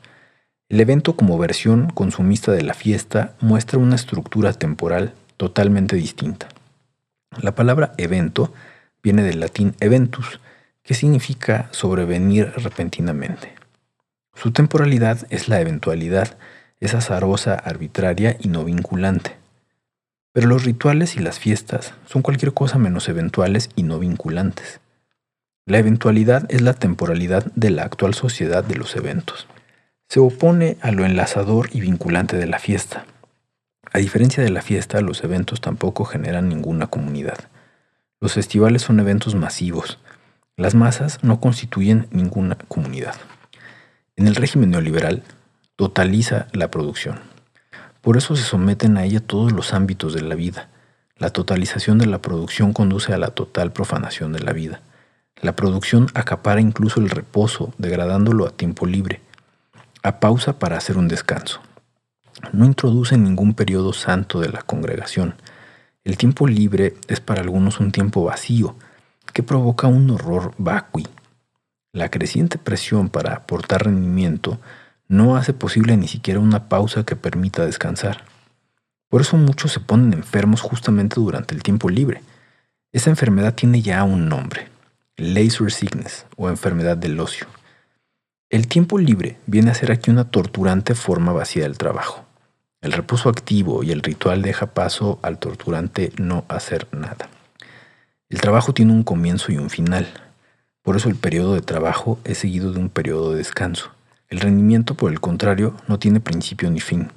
No hay un periodo de rendimiento. El rendimiento en cuanto imperativo neoliberal perpetúa el trabajo.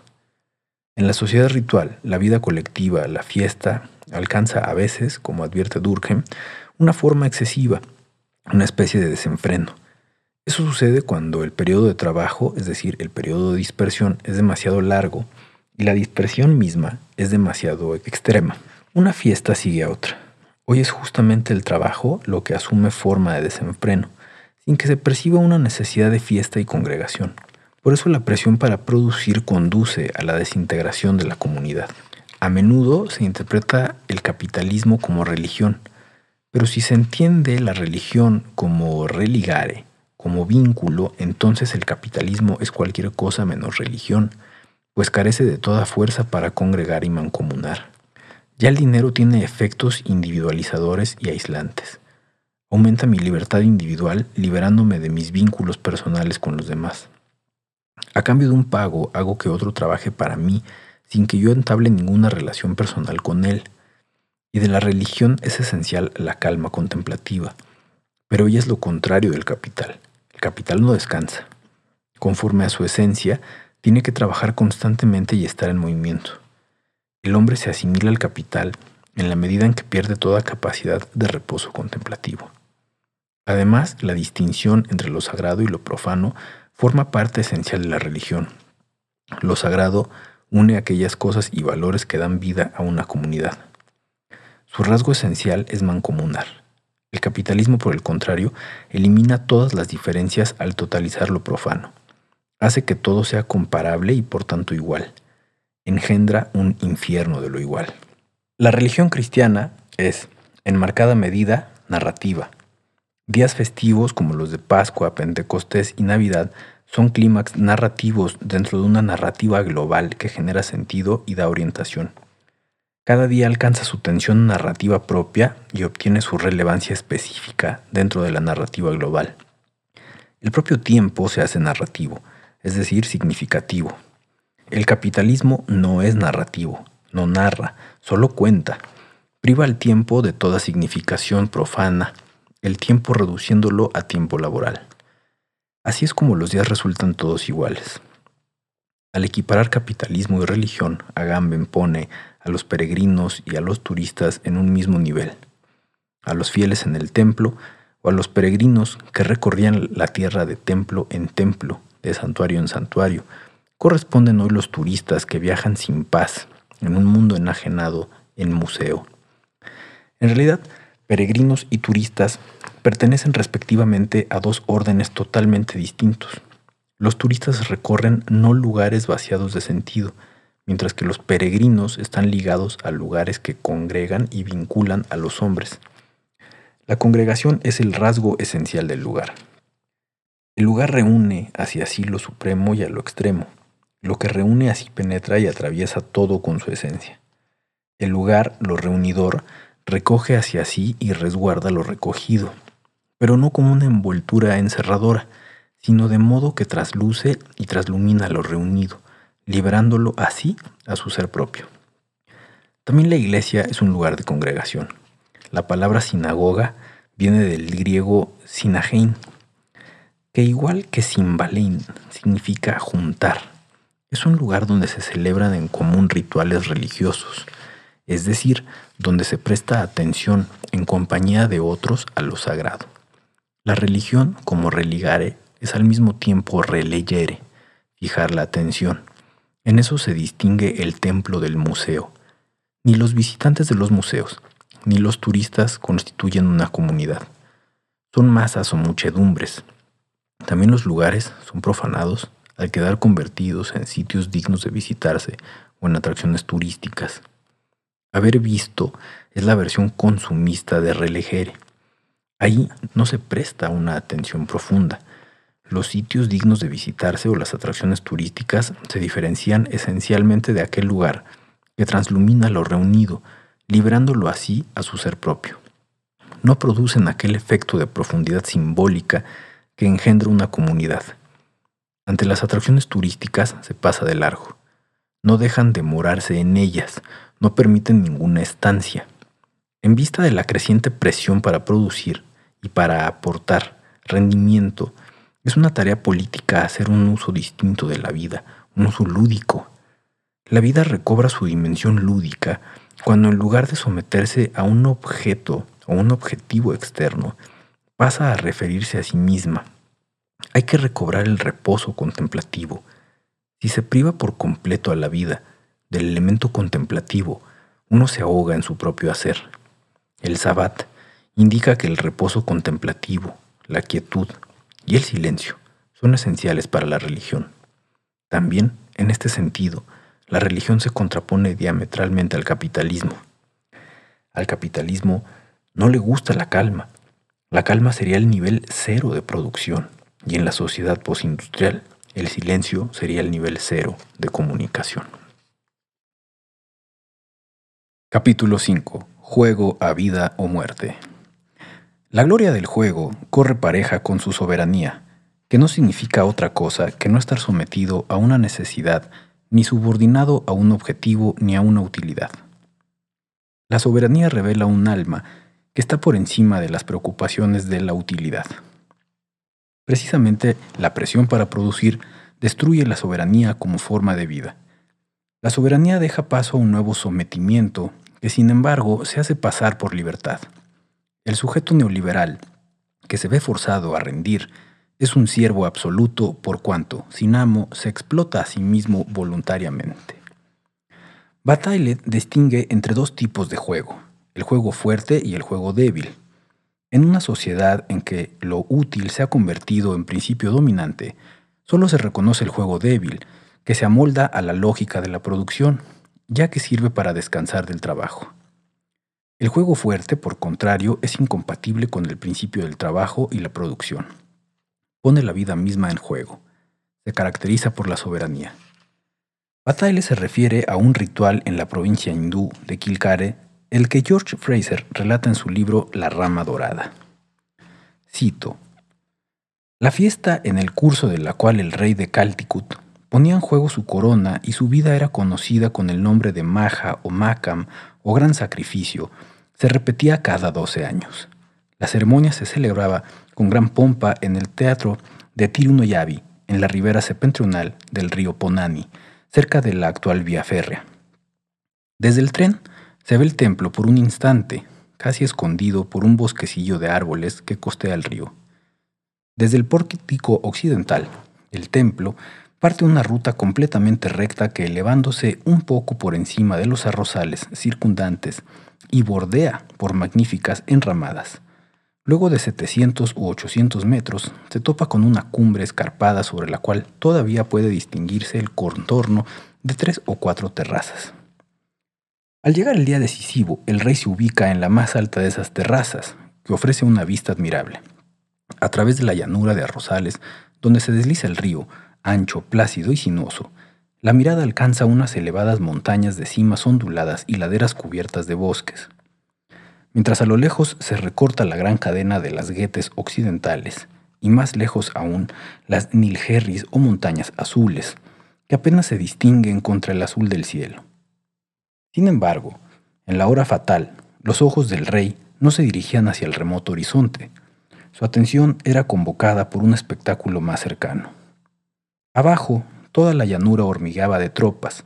Los estandartes ondeaban festivamente al sol. Las tiendas blancas de numerosos campamentos se perfilaban nítidamente contra el verde y el dorado de los arrozales. Cuarenta mil combatientes o más estaban ahí reunidos, para defender a su rey. Pero aunque la llanura estaba cubierta de soldados, la ruta que la atraviesa desde el templo a la terraza real estaba libre. Ni una forma humana se movía. Ambos lados de la ruta estaban erizados de vallas, y a través de estas dos largas hileras de lanzas, levantadas por brazos vigorosos, se adelantaban encima de la ruta vacía, cruzándose los hierros en una centellante bóveda de acero. Todo estaba listo. El rey esgrimía su sable. En el mismo momento, una gran cadena de oro macizo realzada con pedrería se colocaba sobre un elefante junto al rey. Era la señal. De inmediato se advertía una agitación en torno al pórtico del templo. Un grupo de gladiadores, adornados de flores y embadurnados con ceniza, ha salido de la multitud. Reciben entonces las bendiciones y los adioses de sus amigos. Después de un momento, ya descienden por la calle de las lanzas, Tajean e hincan a izquierda y a derecha en dirección a los lanceros. Se deslizan, giran, se retuercen entre los aceros, como si ya sus cuerpos no tuvieran osamenta. Todo es en vano. Uno tras otro caen, algunos cerca del rey, otros más lejos, satisfechos de morir. No por la ilusión de una corona, sino por el simple orgullo de mostrarle al mundo su intrépido valor y su proeza.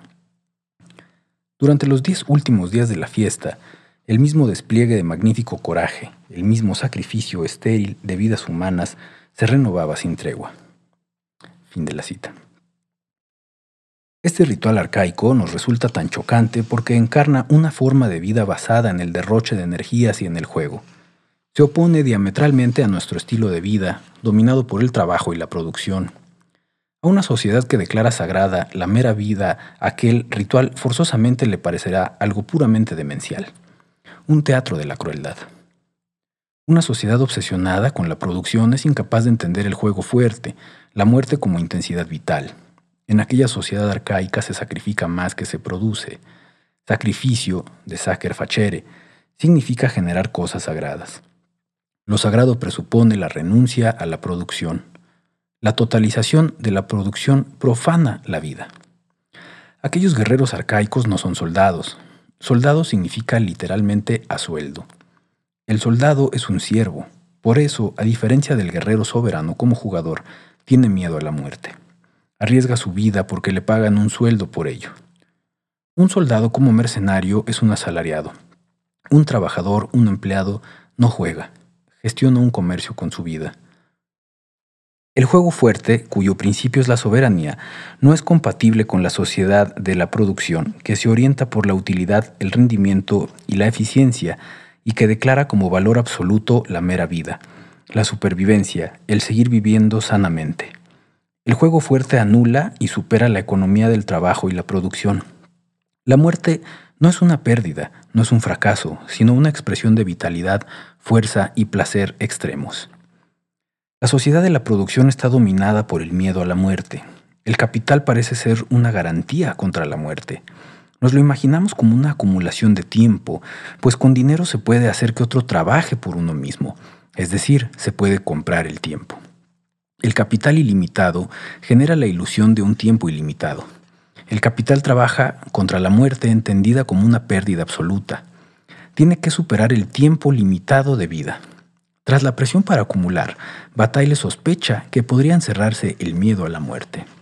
Cito, un rico industrial se reiría o respondería con una cortés indiferencia si le dijéramos que la verdad de un poema, que solo es un juego, es mayor y plenamente soberana frente a ese voluminoso paquete de acciones cuya verdad menor está hecha de la angustia que somete el mundo al trabajo, ese universal aplastamiento que impone el temor a la muerte. Proscribir la muerte expulsándola de la vida es constitutivo de la producción capitalista. La muerte debe ser eliminada a base de producir.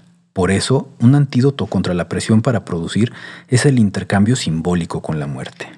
Cito, la muerte quitada a la vida es la operación misma de lo económico, es la vida residual, legible en lo sucesivo, en términos operacionales de cálculo y de valor. La vida de vuelta a la muerte es la operación misma de lo simbólico. Baudrillard, el intercambio simbólico y la muerte. Fin de la cita. Las sociedades arcaicas no conocen la separación tajante entre la vida y la muerte. La muerte es un aspecto de la vida. La vida solo es posible en un intercambio simbólico con la muerte. Los ritos iniciáticos y sacrificiales son actos simbólicos que regulan múltiples tránsitos entre la vida y la muerte. La iniciación es un segundo nacimiento que sigue a la muerte. Al final de una fase vital, la relación entre vida y muerte se caracteriza por la reciprocidad. La fiesta, como derroche de energías, implica un intercambio simbólico con la muerte. La muerte simbólica la que no ha sufrido esa disyunción imaginaria de la vida y de la muerte que está en el origen de la realidad de la muerte, aquella se intercambia en un ritual social de fiesta. La época de la producción es por consiguiente un tiempo sin fiesta. Está dominada por la irreversibilidad del crecimiento ilimitado. Hoy apenas quedan personalidades cuya vida venga marcada por la soberanía, por la pasión por el juego. El director cinematográfico Werner Schroeder era un jugador fuerte, su última película, Noche de Perros, escenifica el juego fuerte, la soberanía, el puro derroche de energías. Cuando le preguntaron en qué consistían las formas utópicas construidas en su película, respondió, cito, En la muerte, en la libertad de escoger la muerte, la belleza de la película radica en que realizo esto en toda su grandiosidad. En lugar de servirlo de manera poco convincente como si fuera una tarta dulzona, que es lo que hacen muchos de mis compatriotas, una pizca de psicología, a ver si la abuela le viene luego otro orgasmo.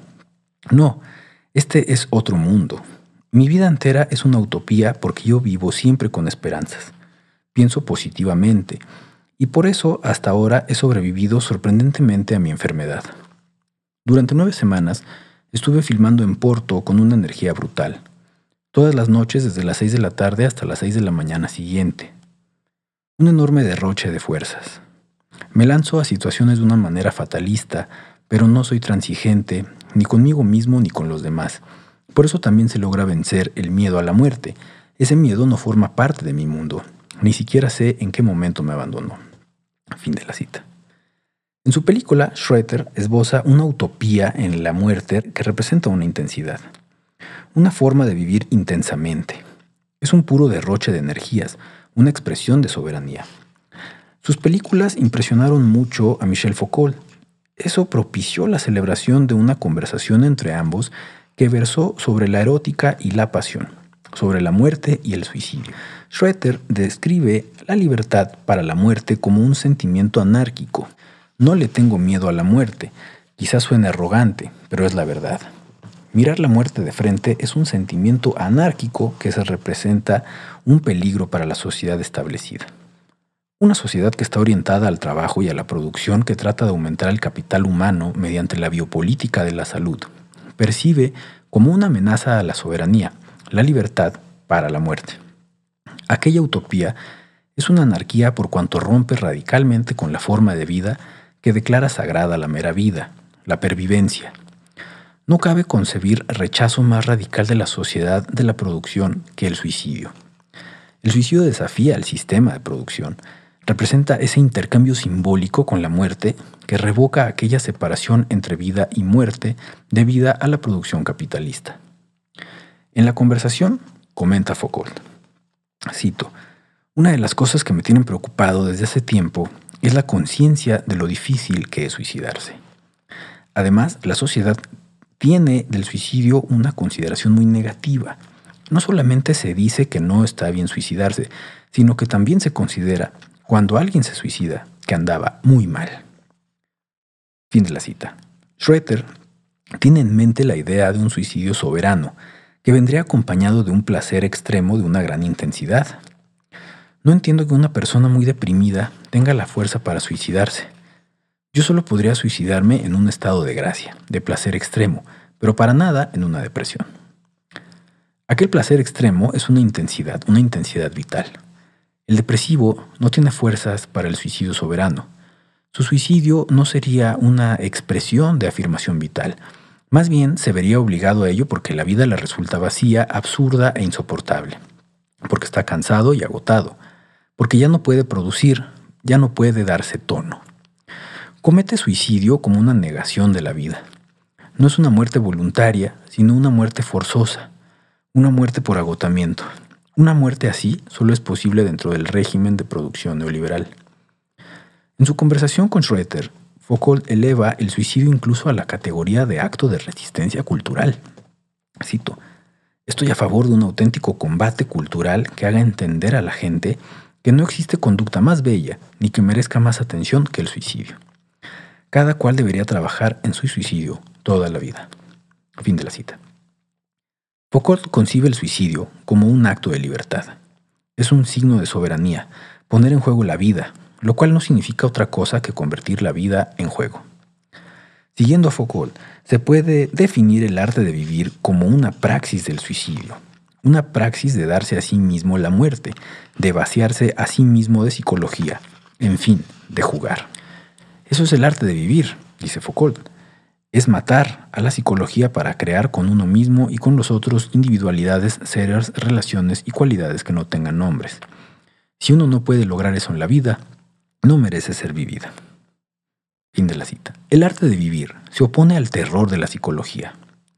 Hoy estamos atrapados en nuestra psicología, pero la retirada narcisista al ego, a la psicología, destruye los espacios de juego, la fantasía lúdica, el arte de vivir significa escapar de sí mismo a la búsqueda de formas de vida y de juego que todavía no tengan nombres. Hoy vivir no significa otra cosa que producir. Todo se traslada de la esfera del juego a la esfera de la producción. Todos nosotros somos trabajadores, hemos dejado de ser jugadores. El propio juego se degrada a una ocupación para el tiempo libre. Solo se tolera el juego débil. Constituye un elemento funcional dentro de la producción la sagrada seriedad del juego ha dejado paso a la seriedad profana del trabajo y de la producción. La vida que se somete al dictado de la salud, la optimización y el rendimiento se asemeja a un sobrevivir. Carece de todo esplendor, de toda soberanía, de toda intensidad. Juvenal, aquel escritor satírico romano, lo formuló de forma muy certera. El proper vitam vivendi perdere causas. A fin de permanecer con vida, perder lo que constituye el sentido de la vida. Capítulo sexto. Final de la historia. La modernidad es una época en la que el trabajo gana rápidamente importancia. Cada vez desconfía más del juego. Eso se refleja también en la filosofía. La dialéctica de Hegel del amo y el esclavo comienza como un combate. Uno que demuestra ser el amo está resuelto a vencer, quiere brillar. Vive para el honor y la gloria de la victoria. A cambio de ella está dispuesto a asumir el riesgo de morir. pone su vida en juego. Es un jugador que no teme ni siquiera la apuesta suprema. El otro, por el contrario, por miedo a la muerte, elude la lucha. No quiere vencer, sino sobrevivir. Antepone la supervivencia a la gloria de la victoria, a la soberanía. Por eso no asume el riesgo de morir. Se somete al amo y trabaja como siervo para él. Se decide por el trabajo, por la supervivencia y contra el juego a vida o muerte. El amo es un hombre libre porque está dispuesto a poner la vida en juego. Es un jugador fuerte, mientras que el otro es un trabajador, un siervo. Hegel no toma partido por el amo, sino por el esclavo. No en vano es un filósofo de la modernidad. Lo que prima para él es el trabajo. El propio pensar es un trabajo. El espíritu trabaja. El trabajo formal es el espíritu, la dialéctica hegeliana del amo y el esclavo considera la existencia humana exclusivamente desde la perspectiva del trabajo. Hegel es incapaz de entender la libertad del jugador, que desprecia el trabajo y se lo encomienda al esclavo. Siguiendo a Hegel, Marx mantiene el primado del trabajo. La historia comienza con el trabajo. Cito a Marx. Podemos distinguir al hombre de los animales por la conciencia, por la religión o por lo que se quiera, pero el hombre mismo se diferencia de los animales a partir del momento en que comienza a producir sus medios de vida. Fin de la cita. El hombre tiene historia porque trabaja. Marx eleva el trabajo a concepto fundamental de la fenomenología hegeliana del espíritu. Vuelvo a citar a Marx. Lo grandioso de la fenomenología hegeliana y de su resultado final, la dialéctica de la negatividad como principio motor y generador, es pues, en primer lugar, que Hegel capta la esencia del trabajo y concibe el hombre objetivo, verdadero porque real, como resultado de su propio trabajo. Hegel se coloca en el punto de vista de la economía política moderna, concibe el trabajo como la esencia del hombre que se prueba a sí misma. Fin de la cita. En vista del primado marxista del trabajo, cobra especial relevancia la obra de su yerno, Paul Lafargue, el derecho a la pereza, refutación del derecho al trabajo de 1848, que comienza evocando al hombre libre de la antigüedad griega. Cito. Al igual que los griegos de la gran época, que no tenían más que desprecio por el trabajo, solo a los esclavos les estaba permitido trabajar. El hombre libre no conocía más que los ejercicios corporales y los juegos de la inteligencia. Los filósofos de la antigüedad enseñaban el desprecio al trabajo como degradación del hombre. Los poetas cantaban a la pereza. Ese regalo de los dioses. Oh Meliboe, Deus nobis, asec otia fecit, oh Melibea. Dios hizo el ocio para nosotros. La Fargue exige reemplazar los derechos humanos, que son urdidos por los abogados metafísicos de la revolución burguesa, o también, en sus palabras, por los derechos a la pereza. El reino de la pereza, libre de toda seriedad del trabajo, se entrega al bello juego. El escrito polémico de Lafargue concluye con las palabras, Oh pereza, apiádate de nuestra larga miseria. Oh pereza, madre de las artes y de las nobles virtudes, sé el bálsamo de las angustias humanas. En su interpretación de la dialéctica del amo y el esclavo, también Colleve eleva el trabajo a la categoría de motor de la historia. En sus palabras, cito, esta educación creadora del hombre mediante el trabajo, la formación, crea la historia, es decir, el tiempo humano. El trabajo es tiempo. Fin de la cita. El trabajo forma el espíritu e impulsa la historia. Es el agente exclusivo de la historia concebida como progreso. De este modo, el trabajador se acaba convirtiendo en sujeto único de la historia. El final del trabajo significa el final de la historia. Según la primera noción de Koyeve, el labora de la, de poshistoria es el American Way of Life, el estilo de vida americano, lo que anticipa el futuro presente eterno de toda la humanidad. La poshistoria se caracteriza por el regreso del hombre a la animalidad. Cito a Koyeve. El final del tiempo humano o de la historia, es decir, la aniquilación definitiva del hombre propiamente dicho o del individuo libre e histórico, significa simple y llanamente el cese de la acción en el sentido fuerte del término, lo cual quiere decir en términos prácticos la desaparición de las guerras y de las revoluciones sangrientas, y también la desaparición de la filosofía, Pues si el hombre mismo ya no cambia esencialmente, ya no hay razón para cambiar los principios verdaderos que están en la base de su conocimiento del mundo y de sí mismo. Pero todo lo demás podrá mantenerse indefinidamente, el arte, el amor, el juego, etc. En pocas palabras, todo cuanto hace al hombre feliz. Fin de la cita. Pero tras su viaje a Japón, Koyebe pasa a imaginarse el final de la historia de forma muy distinta. El final de la historia se ubica en un Japón totalmente determinado por los rituales, que se opone radicalmente al American Way of Life. Ahí el hombre no lleva una vida animal, sino una vida ritual. Koyebe ve en Japón el reino venidero de los rituales. Cito. En lugar de arriesgar la vida en el combate, los japoneses la han preservado en lo ceremonial. Cada uno está en condiciones de vivir conforme a valores totalmente formalizados que prescinden de todo contenido humano en sentido histórico. Fin de la cita. La sociedad poshistórica lleva aparejada una estetización sin escrúpulos, una formalización estética de la vida. Nietzsche diría que no está animada por la voluntad de verdad, sino por la voluntad de apariencia, por la voluntad de juego. Juega en las superficies y se entrega a la seducción de las apariencias. Donde el hombre histórico hablaba de verdadero y falso, Nietzsche ya solo ve, cito, grados de apariencia, una gradación de valores en la superficie de la vida. Japón apunta a aquella sociedad ritual venidera que se las arregla sin verdad y sin trascendencia, una sociedad totalmente definida por la estética y en la que la bella apariencia ha sustituido a la religión. Capítulo 7. Imperio de los signos.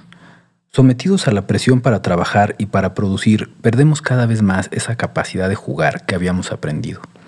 También rara vez hacemos del lenguaje un uso lúdico, solo hacemos que trabaje. Se obliga al lenguaje a transmitir informaciones o a producir sentido. A causa de ello, ya no somos capaces de percibir formas que resplandezcan por sí mismas. El lenguaje como medio de información carece de esplendor. Nos seduce, también los poemas son construcciones rigurosamente formales que resplandecen por sí mismas. Con frecuencia no transmiten nada. Se caracterizan por el sobreexcedente e incluso por el lujo del significante. Disfrutamos sobre todo con su perfección formal. El lenguaje juega en los poemas. Por este motivo, hoy apenas leemos ya poemas. Los poemas son ceremonias mágicas del lenguaje. El principio poético devuelve al lenguaje su gozo al romper radicalmente con la economía de la producción de sentido. Lo poético no produce. Por eso, lo poético es la insurrección del lenguaje contra sus propias leyes. En los poemas se disfruta del propio lenguaje. El lenguaje trabajador e informativo, por el contrario, no se puede disfrutar. El principio de trabajo se opone al principio de disfrute.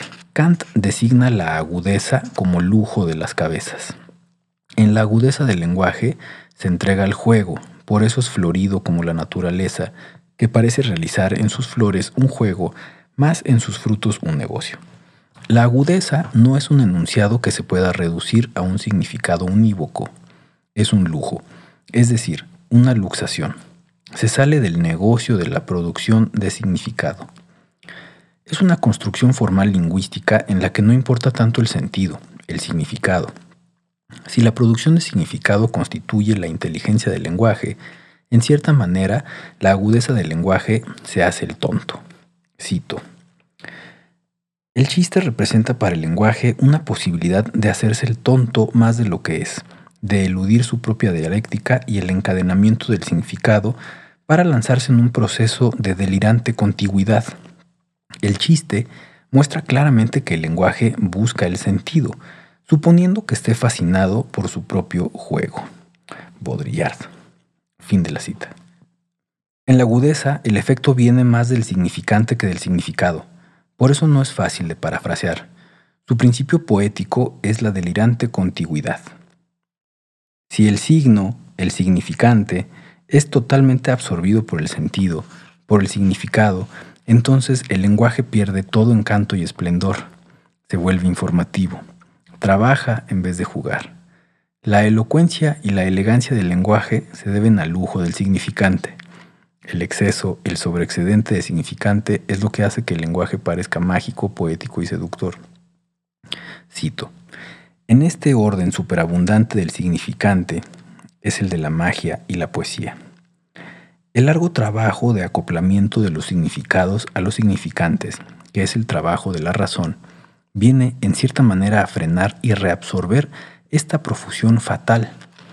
La seducción mágica del mundo debe quedar reducida, casi aniquilada, y así ocurrirá el día en que todo significante haya recibido su significado, cuando se haya convertido en sentido y realidad. Las estrategias fatales. Fin de la cita. Lo misterioso no es el significado, sino el significante sin significado. Tampoco los conjuros mágicos transportan ningún significado. Son en cierto modo signos vacíos. Por eso parecen mágicos, como puertas que se conducen al vacío. Tampoco los signos rituales se les puede atribuir un sentido unívoco. Por eso parecen misteriosos. La progresiva funcionalización e informalización del lenguaje elimina el exceso, el sobreexcedente del significante. Eso produce el desencantamiento del lenguaje. De las puras informaciones no emana ninguna magia, no seducen. El lenguaje solo despliega su esplendor, su fuerza seductora gracias al exceso del significante. La cultura de la información pierde esa magia que se basa en el significante vacío. Hoy vivimos en una cultura del significado, que rechaza el significante. La forma por superficial. Esa cultura es hostil al gozo y a la forma. También los rituales se caracterizan por un exceso de significante. Por eso Roland Barthes idealiza un Japón totalmente ritualizado en un imperio de los signos, en un imperio ceremonial de los significantes. También los poemas breves japoneses, los haikus, se definen por el exceso del significante. Apenas tienen en cuenta el significado no comunican nada. Son un puro juego con el lenguaje, con los significantes.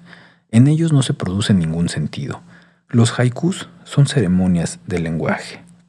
Cito a Roland Barthes en El Imperio de los Signos. En el haiku, la limitación del lenguaje es objeto de un cuidado para nosotros inconcebible, pues no es cuestión de concisión, es decir, de abreviar el significante sin disminuir la densidad del significado sino por el contrario, de obrar sobre raíz del sentido para lograr que este sentido no huya. El haiku no es un pensamiento rico reducido a una forma breve, sino un acontecimiento breve que encuentra de golpe su forma justa. Fin de la cita. El haiku está dominado por rigurosas reglas de juego. Por eso, en realidad, no se puede traducir a otro idioma, Formas que son peculiares del lenguaje japonés se resisten a toda traducción. La vieja charca. La rana salta adentro. Chapotea del agua. Basho. Un formalismo y un esteticismo intensos que se pueden generalizar declarándolos el rasgo esencial de los rituales. Dominan incluso las prácticas rituales cotidianas en Japón. Por ejemplo, el empaquetamiento, los japoneses empaquetan cualquier insignificancia en una fastuosa envoltura. Para Bartes es precisamente una especialidad del paquete japonés, la desproporción entre futilidad de la cosa y el lujo del envoltorio. Diciéndolo semióticamente, el significante, el envoltorio, es más importante que lo que él designa, el significado, el contenido. El fastuoso significante relega el significado que posiblemente sea irrelevante.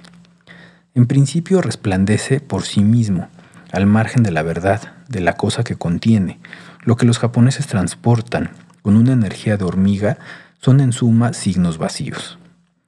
La liturgia del vaso vacío pone fin a la economía capitalista de la mercancía. El paquete japonés no revela nada, hace que la mirada se desvíe del contenido y la remite en primer lugar a la fastuosa envoltura. Por eso se opone a la mercancía, a la que el embalaje es puramente extrínseco. El envoltorio solo está ahí para que lo quitemos rápidamente. También el kimono cubre el cuerpo de un exceso de significantes, en un juego de colores y formas. El cuerpo como portante de significantes, se opone al cuerpo pornográfico que se muestra sin ningún velo y que por eso es obsceno. El cuerpo pornográfico, que está despojado del significante, remite solo al significado desnudo, a la nuda verdad, es decir, al sexo.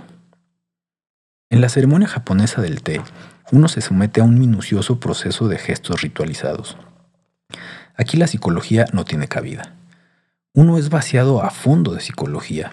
De este modo, el movimiento manual y corporal bien hecho tiene una claridad gráfica. Ninguna psicología, ninguna alma lo desconcierta. Los actores se sumen en los gestos rituales. Estos generan una ausencia, un olvido de sí. En la ceremonia del té no se produce ninguna comunicación, no se transmite nada, imperia un silencio ritual. La comunicación se retira y deja paso a gestos rituales.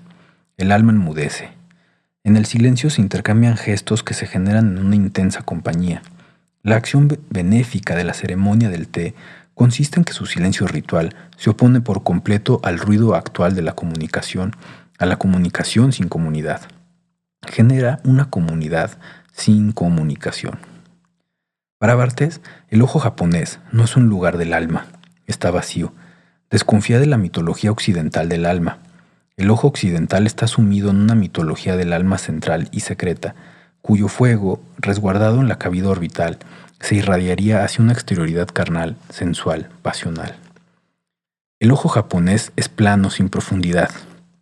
No está encajado en una profunda cuenca ocular que dé dramatismo a la pupila. También Hegel se atiene a la mitología occidental del alma. Según él, el ojo debería ser realzado por las órbitas, de modo que la sombra intensificada en las cuencas oculares produce por su parte incluso la sensación de profundidad y de interioridad no dispersa. La profundidad del alma es realzada por la cortante arista de las órbitas. Por eso el ojo no debe ser saltón y proyectarse, por así decirlo, en la exterioridad. ¿Qué habría dicho Hegel de los ojos típicamente planos del lejano oriente, que más que hundirse profundamente en las órbitas, parecen haber sido pintados por una fugaz pincelada? El imperio de los signos también se las arregla sin significado moral, no está sujeto a la ley, sino a reglas a significantes sin significado. La sociedad ritual es una sociedad de reglas. No es la virtud ni la conciencia lo que la cohesiona, sino una pasión por las reglas. A diferencia de la ley moral, las reglas no se asimilan, solo se obedecen. La moral presupone un alma, una persona que trabaja en su perfeccionamiento. Cuanto más avanza en su camino moral, más autoestima logra. Esta interioridad narcisista carece por completo de una ética de la cortesía. La regla se basa en el convenio, se elabora mediante una concatenación inmanente de signos arbitrarios. Por eso carece de verdad profunda, de trascendencia, no tiene ninguna base metafísica ni teológica. La ley, por el contrario, presupone una instancia trascendente, como Dios, que impone coerciones o dicta prohibiciones. El placer que reporta la observancia de la regla se diferencia del placer de obedecer una ley o de transgredirla. Se debe a una pasión por el juego y la regla. Cito a Baudrillard en su libro De la seducción. Sin duda, hay que deshacerse para captar la intensidad de la forma ritual, de la idea de que toda felicidad proviene de la naturaleza, de que todo goce proviene del cumplimiento de un deseo. El juego, la esfera del juego, al contrario, nos revela la pasión de la regla, el vértigo de la regla, la fuerza que proviene de un ceremonial y no de un deseo. Fin de la cita. El capitalismo se basa en la economía del deseo por eso es incompatible con la sociedad ritual. La intensidad de la forma ritual se debe a una pasión por las reglas, pasión que genera una forma por completo distinta de placer. La cortesía es pura forma.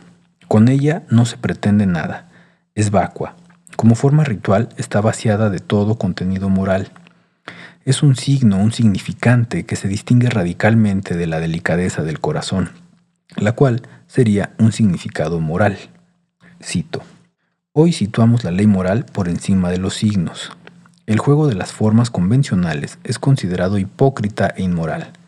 Le oponemos la delicadeza del corazón. prácticamente la indelicadeza radical del deseo. Es cierto que la cortesía y la ceremonia en general ya no es lo que era. Las estrategias fatales. Fin de la cita. La cortesía como forma ritual carece de corazón y no anhela ni desea nada. Es más arte que moral. Se agota en el puro intercambio de gestos rituales. En la topología de la cortesía japonesa como forma ritual no hay interior, no hay un corazón que ella degrade a una etiqueta puramente externa. No se puede describir en términos de oposición dentro y fuera. No habita el exterior, que se opondría como mera apariencia al interior. Más bien en la cortesía uno es por entero forma, por entero exterioridad. Cito a Roland Barthes en su libro El imperio de los signos. Para ofrecer un regalo, yo me agacho, encorvado hasta la incrustación, y para responderme, mi pareja hace otro tanto. Una misma línea rasa, la del suelo, reúne al que ofrece, al que recibe y el objeto del protocolo, caja que tal vez no tenga nada o muy poca cosa. Fin de la cita. Se impone al acto de intercambio una forma gráfica anula toda avidez. El regalo queda suspendido entre dos desapariciones. El regalo como significante sin significado es pura intermediación, puro don. El regalo está solo, nada lo toca, ni la generosidad ni el reconocimiento. El alma no lo contamina. Del imperio de los signos se ha erradicado el alma, la psicología. Ningún alma contamina la sagrada seriedad del juego ritual. La psicología es sustituida por una pasión por las reglas, por una pasión de la forma. Este imperio de los signos se opone al actual imperio de las almas, que se desnudan y permanentemente se están dando tono. En vista del imperio ceremonial de los signos, es concebible una forma de vida distinta, una sociedad distinta que esté libre de narcisismo, pues el yo se suma en el juego ritual de los signos. La pasión por las reglas vacía el yo de interioridad. Hoy se moraliza a diestra y siniestra y sin parar, pero al mismo tiempo la sociedad se está embruteciendo. Desaparecen los gestos de cortesía, el culto a la autenticidad los desprecia, los modales pulcros son cada vez más inusuales. También en este sentido somos hostiles a las formas. Al parecer la moral no excluye el embrutecimiento de la sociedad. La moral carece de forma. La interioridad moral se las arregla sin formas.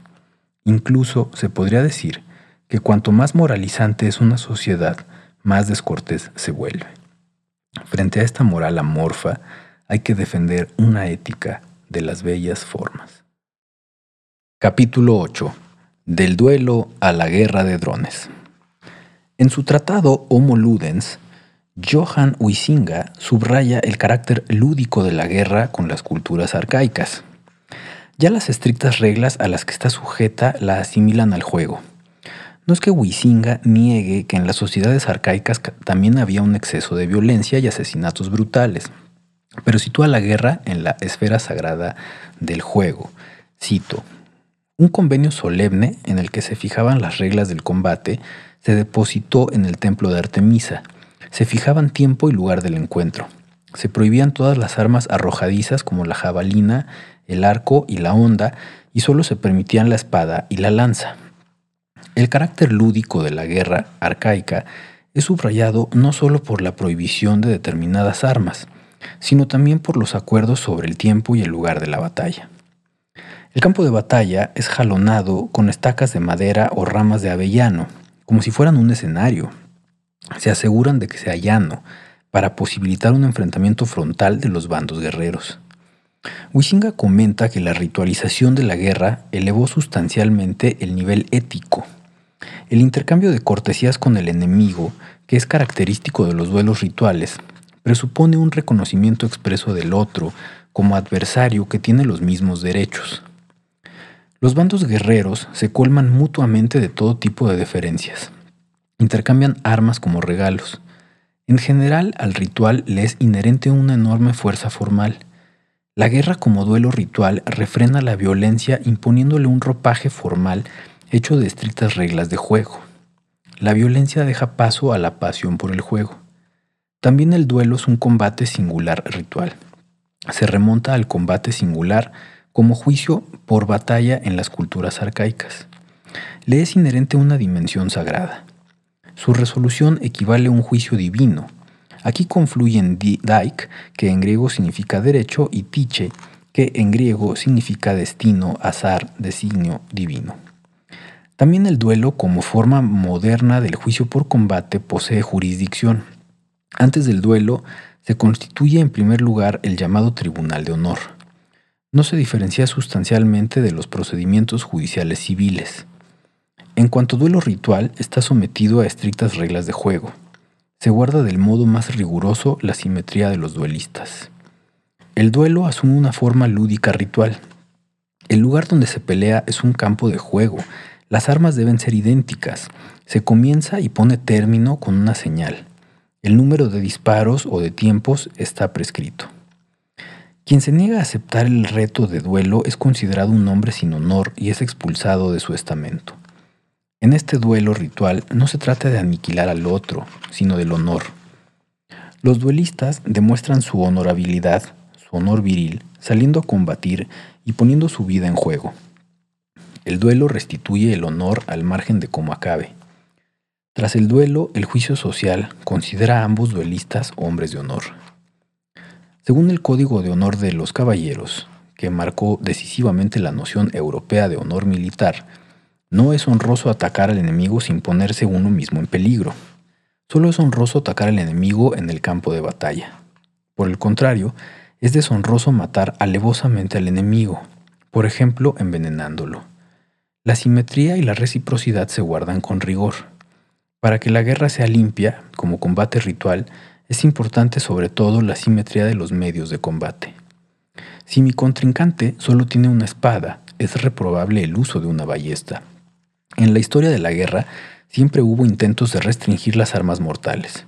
Eso servía, como diría Carl Schmitt, para cercar la guerra. En su Tratado de la Guerra, Clausewitz define la guerra como un duelo ritual.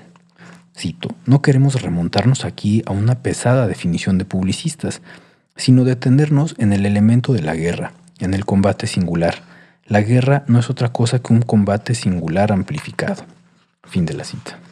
La guerra es un combate singular ordenado y sujeto a reglas. Según la famosa formulación de Clausewitz, la guerra es política con otros medios. En esta formulación el acento no recae, como se suele admitir en otros medios, es decir, en la violencia, sino en la política. Como la guerra sigue siendo política, tras la guerra es posible regresar a ella con medios no violentos. Las reglas de juego, a las que se comprometen todos los bandos en lisa, se encargan de que tras la guerra siga quedando espacio suficiente para la política. Por el contrario, la matanza sin reglas, la pura violencia, destruye el espacio de lo político. La guerra como combate singular ampliado se distingue fundamentalmente de la operación militar que hoy cada vez más degenera en una matanza sin escrúpulos. Las guerras modernas carecen por completo de carácter lúdico también aquí se puede aplicar la fórmula básica de que la presión para producir destruye el juego. Las guerras modernas son una batalla de producción. Por eso no son libradas por jugadores soberanos, sino por soldados como siervos laborales. Cito. De ahí la importancia que he mencionado de las guerras modernas, el excedente hipertrofiado de la riqueza que no puede ser acumulada infinitamente es gastado por esclavos que tienen miedo a la muerte y que no pueden jugar más que de modo lastimoso. La felicidad, el erotismo y la literatura de Bataille. También Walter Benjamin explica las guerras modernas en función de la lógica productiva de la producción. Cito. Cuando la utilización natural de las fuerzas productivas es retenida por el ordenamiento de la propiedad, entonces el incremento de los recursos técnicos, de los ritmos, de las fuentes de energía, tiende hacia una utilización antinatural. La guerra imperialista, en sus más terroríficos rasgos, está determinada por la discrepancia entre unos medios de producción gigantescos y su utilización insuficiente en el proceso de producción. En otras palabras, por el desempleo y la escasez de medios de consumo. La tesis de Marshall McLuhan, The Medium is the Message, el medio es el mensaje, se puede aplicar también al arma como medio. El medio no es un mero portador de un mensaje, más bien el propio medio crea el mensaje. El medio no es un recipiente neutral que transporte diversos contenidos, sino que más bien un medio nuevo genera un contenido especial. Por ejemplo, una nueva percepción.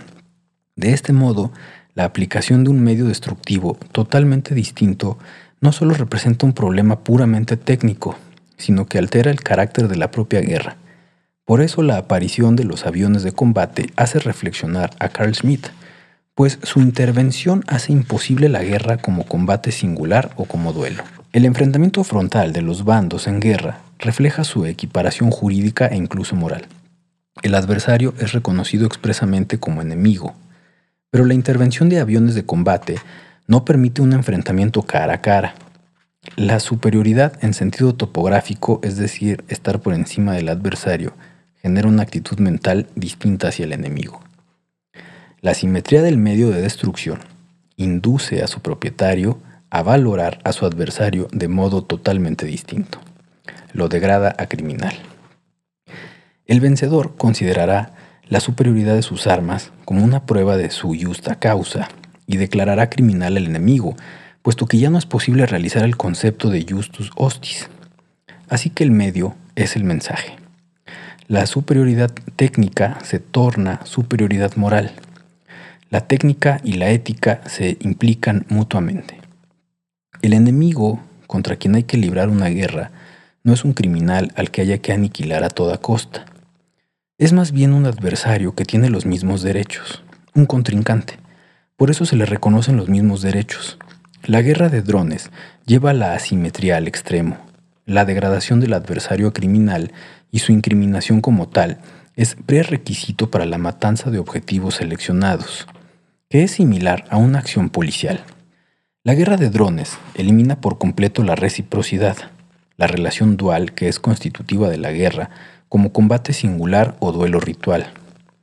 El atacante se esconde por completo de la vista y la pantalla de ordenador no es alguien que esté enfrente. La matanza por clic de ratón es una caza de delincuentes que resulta más brutal que la caza de animales salvajes. La caza es originalmente cualquier cosa menos una matanza sin escrúpulos. Está sujeta a estrictas reglas de juego. Antes, durante y después de la cacería se celebran rituales. Entre el cazador y el animal se guarda reciprocidad y simetría. El animal solo puede ser matado cara a cara. Antes de matarlo, hay que interpelarlo expresamente. El animal no puede ser matado mientras duerme. Se le pide que despierte. Además, solo puede ser herido en determinadas partes. Por ejemplo, está prohibido dañar los ojos del animal. De este modo el animal conserva su mirada hasta el final. Incluso en la caza se mantiene la relación dual. Al fin y al cabo, el otro es la mirada. La total asimetría de la guerra de drones hace que incluso el concepto de guerra resulte obsoleto. Ya en vista de la guerra aérea, Carl Schmitt habla de una medida coercitiva. La guerra en ambos lados tiene que incluir una cierta probabilidad, un mínimo de posibilidad de conseguir una victoria. Cuando no es así, el enemigo ya no es más que el objeto de una medida coercitiva. La guerra como combate singular o duelo ritual es todo menos una medida coercitiva. Es un juego. Se caracteriza por la reciprocidad. La guerra de drones, como medida coercitiva, como caza de delincuentes, ha perdido por completo el carácter de juego. Aquí la muerte se produce maquinalmente. Los pilotos de drones trabajan en turnos. Para ellos la matanza es sobre todo un trabajo. Tras el servicio les hacen entrega solemne de una scorecard o tarjeta de registro con la puntuación que certifica a cuántos hombres han matado. También en la matanza de hombres lo que cuenta es, como en cualquier otro trabajo, el rendimiento. Hay algoritmos que ayudan a la producción maquinal de la muerte. La matanza como operación impulsada por datos tiene algo de pornográfico y obsceno. Lo que hay enfrente se disuelve en datos. Una frase de un antiguo jefe de la CIA dice, matamos personas basándonos en metadatos. El adversario, como un criminal a quien hay que aniquilar, no es ya más que una suma de datos. La guerra de drones es un dataísmo de la matanza. La matanza se produce sin combate, sin dramatismo, sin destino se produce maquinalmente, a la inapelable luz de los flujos de datos. Se aspira a una transparencia dataísta de la matanza. Hoy todo se ajusta al modelo de la producción. La guerra que produce la muerte es diametralmente opuesta a la guerra como duelo ritual. La producción y los rituales se excluyen entre sí. La guerra de drones refleja aquella sociedad en la que todo se ha vuelto una cuestión de trabajo, de producción y de rendimiento. Capítulo 9. Del mito al dataísmo. En las culturas arcaicas, no solo la guerra, sino también la transmisión del saber asume formas lúdicas. Los duelos de enigmas sacros constituyen una parte esencial del culto sacrificial. Son tan importantes como el propio sacrificio. Dan vida al mito y lo consolidan como fundamento sapiencial de una comunidad. Huizinga sospecha que los primeros comienzos de la filosofía podrían situarse en el duelo ritual de enigmas. Cito su obra Homo Ludens. Los primeros filósofos hablaban con un tono de profecía y de entusiasmo. Su seguridad perfecta es la del sacerdote de los sacrificios o la del mistagogo. Sus problemas se refieren al fundamento de las cosas, al principio y al devenir. Se trata de los primitivos problemas cosmológicos que desde tiempos inmemoriales se presentan en formas de enigma y se resuelven en forma de mito. Fin de la cita. Para los griegos, la filosofía muestra en sus orígenes un carácter agonal, es juego y competición. Los sofistas significan un arte de la controversia, un juego de agudeza en el que se trata de engañar al adversario con trampas y enredos.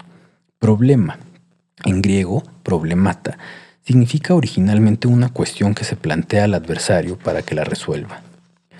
Aquí habría que entender resolver en el sentido original de solvere, como soltar, como liberarse de cadenas y celadas. El carácter agonal de la filosofía refleja el proceso universal, concebido como eterna discordia de oposiciones originales. Para Heráclito, la guerra es el padre de todas las cosas. Según Empédocles, en el, son el afecto y la discordia los que a modo de dos principios primordiales determinan el curso del mundo. También los diálogos platónicos muestran elementos lúdicos. El diálogo, el banquete, está estructurado como una competición ritual. Los interlocutores compiten entonando alabanzas al dios Eros. El propio Platón habla aquí del árbitro. Cito. Eres un exagerado, Sócrates, contestó Agatón. Mas este litigio sobre la sabiduría lo resolveremos tú y yo un poco más tarde, y Dionisio será nuestro juez. Ahora, en cambio, presta atención primero a la comida. A continuación, siguió contándome Aristodemo, después de que Sócrates se hubo reclinado, comieron él y los demás, hicieron libaciones. Y tras haber cantado a la divinidad y haber hecho las otras cosas de costumbre, se dedicaron a la bebida. Fin de la cita. En el diálogo, Georgias, Sócrates y Cálicles aparecen como dos duelistas. Es más un duelo que un diálogo, más una confrontación que una discusión. Se asemeja a un combate singular ritual. Presenta rasgos dramáticos. Tampoco es posible mediar entre dos posturas inconmensurables sobre el poder y la justicia. Solo se trata de vencer o ser vencido. Es patente el carácter agonal del diálogo. Cito, quien lea el diálogo entenderá que no habrá un interlocutor que convenza al otro, sino un vencedor y un vencido. Eso explica por qué en este diálogo los métodos de Sócrates son apenas más decentes que los de Cálicles. Allí el fin justifica los medios. Lo que importa es ganar, sobre todo ante los ojos de los jóvenes que presencian la escena. Fin de la cita. Los diálogos de Platón presentan rasgos teatrales, los placeres que da el teatro determinan la evolución del juego. Pese a los patentes elementos lúdicos que hay en sus diálogos, Platón introduce el paso del mito a la verdad. En nombre de la verdad se distancia del juego al cual se entregan los sofistas. El Sócrates platónico les reprocha la falta de seriedad. Cito a Platón, Eutidemo en Diálogos, segunda parte. Cito. Semejantes enseñanzas no son, sin embargo, más que un juego. Y justamente por eso digo que se divierten contigo. Y lo llamo juego porque si uno aprendiese muchas sutilezas de esta índola, o tal vez todas, no por ello sabría más acerca de cómo son realmente las cosas, sino que solo sería capaz de divertirse con la gente a propósito de los diferentes significados de los nombres, haciéndole zancadillas y obligándola a caer por el suelo, entreteniéndose así con ella de la misma manera que gozan y ríen quienes quitan las banquetas de los que están por sentarse cuando los ven caídos boca arriba. Fin de la cita. Los sofistas pertenecen a esa clase de feriantes ambulantes que solo se dedican al juego, pero ahora el juego debe dar paso al trabajo con la verdad. A Huizinga le corresponde el mérito de haber destacado el carácter lúdico de las acciones humanas en las culturas arcaicas, pero absolutiza el juego y por eso no se da cuenta del decisivo cambio de paradigma que se produce en la transmisión del saber en Occidente y que consiste en el paso del mito a la verdad, que a su vez coincide con el paso del juego al trabajo. De camino al trabajo, el pensar se va alejando cada vez más de sus orígenes como juego. En la ilustración aumenta la desconfianza hacia el juego. Kant somete el juego al trabajo. También en su estética viene marcada por el primado del trabajo. En presencia de lo bello, las facultades cognoscitivas, que son la imaginación y el entendimiento, adoptan una actitud lúdica. Lo bello agrada al sujeto, suscita placer, porque estimula la coordinación armónica de las facultades cognoscitivas. Lo bello no produce conocimiento, pero entretiene a la actividad cognoscitiva. Gracias a ello fomenta la producción de conocimientos. A Kant le desconcierta profundamente un puro juego como fin en sí mismo. Hay que evitar la música, por cuanto es incapaz de ocupaciones del pensamiento, ya que solo juega con sensaciones. Como solo juega, no se aviene con el trabajo conceptual. Según Kant, hay que anteponer las artes figurativas a la música porque son compatibles con las ocupaciones del pensamiento, que consisten en producir conocimientos. A diferencia de la música, sumen la imaginación en un juego libre al par que adecuado al entendimiento. Así es como desempeñan una ocupación, al realizar un producto que sirve de vehículo a los conceptos del entendimiento. Kant habla aquí explícitamente del producto y, como en otras tantas ocasiones, también de ocupaciones o de negocio. Hay que limitar el impulso lúdico de la imaginación para que pueda ponerse al servicio del entendimiento, de la producción de conocimientos. El juego se somete al trabajo y a la producción. La ilustración parte de la autonomía del sujeto cognoscente, le introduce el giro coperquiano de Kant. Ese giro significa que no somos nosotros quienes giramos en torno a los objetos, sino que son los objetos los que tienen que regirse por nosotros. Cito. Ocurre aquí, como con los primeros pensamientos de Copérnico. Este, viendo que no conseguía explicar los movimientos celestes, se aceptaba que todo el ejército de estrellas giraba alrededor del espectador. Probó sino obtendría mejores resultados haciendo girar el espectador y dejando las estrellas en reposo. En la metafísica se puede hacer el mismo ensayo, en lo que atañe a la intuición de los objetos. Si la intuición tuviera que regirse por la naturaleza de los objetos, no veo cómo podría conocerse algo a priori sobre esa naturaleza. Si en cambio es el objeto, en cuanto objeto de los sentidos, el que se rige por la naturaleza de nuestra facultad de intuición. Puedo representarme fácil, fácilmente tal posibilidad. Fin de la cita. El conocimiento del mundo es posibilitado por las formas a priori, es decir, previas y anteriores a lo empírico, y que son inherentes al propio sujeto cognoscente. El idealismo kantiano se basa en la fe de que el sujeto humano es el amo de la producción de conocimiento, el universo de Kant se centra en el sujeto libre y autónomo como instancia formadora y legisladora de conocimiento. Hoy se está produciendo de forma silenciosa un nuevo cambio de paradigma. El giro antropológico copernicano, que había elevado al hombre a productor autónomo del saber, es reemplazado por un giro dataísta. El hombre debe regirse por datos. Abdica como productor de saber y entrega su soberanía a los datos el dataísmo pone fin al idealismo y al humanismo de la ilustración. El hombre ha dejado de ser sujeto cognoscente soberano, autor del saber. Ahora el saber es producido maquinalmente. La producción de saber, impulsada por datos, se hace sin sujeto humano ni conciencia. Enormes cantidades de datos desbancan al hombre de su puesto central como productor de saber.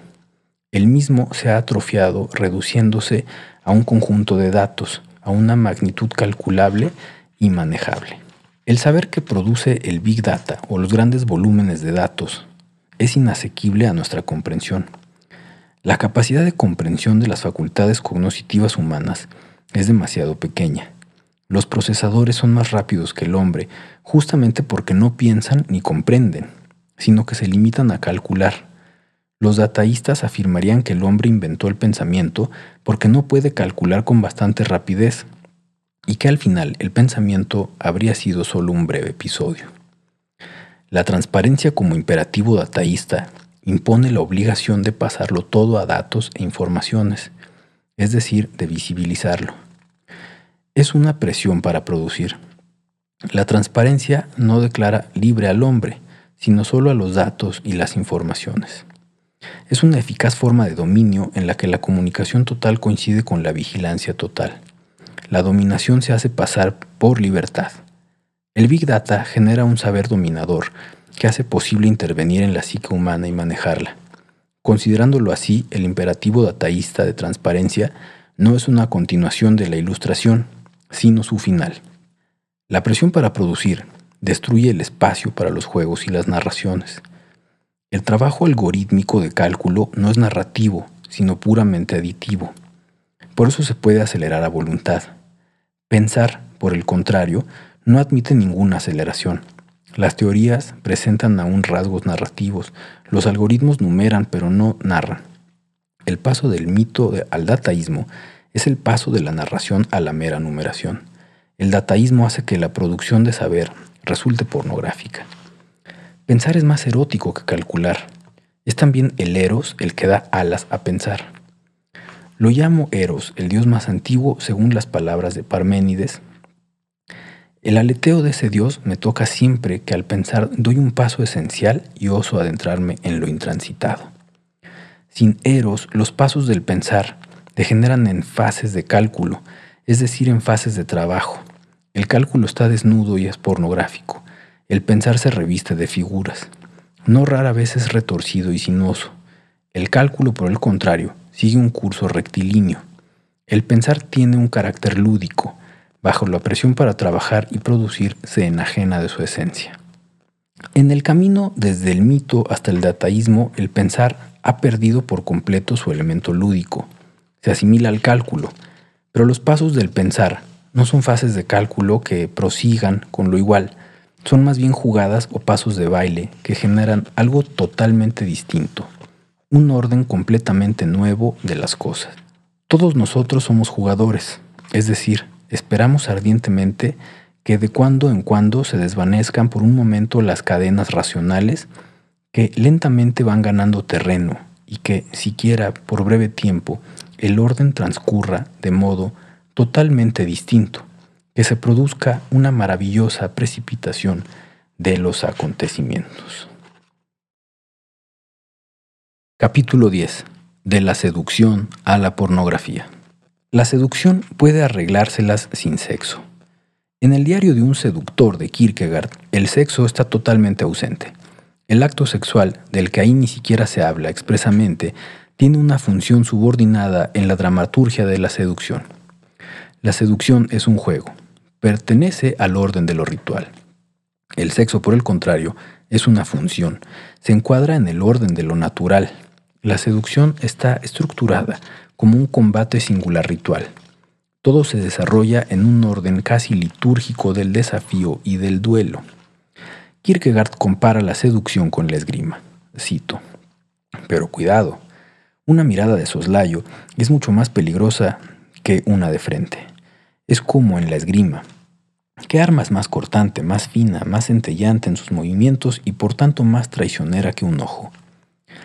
Si uno se pone en guardia alta, en cuarta, como dice el esgrimista, y se lucha en segunda, cuanto más rápido siga la estocada a la guardia, mucho mejor.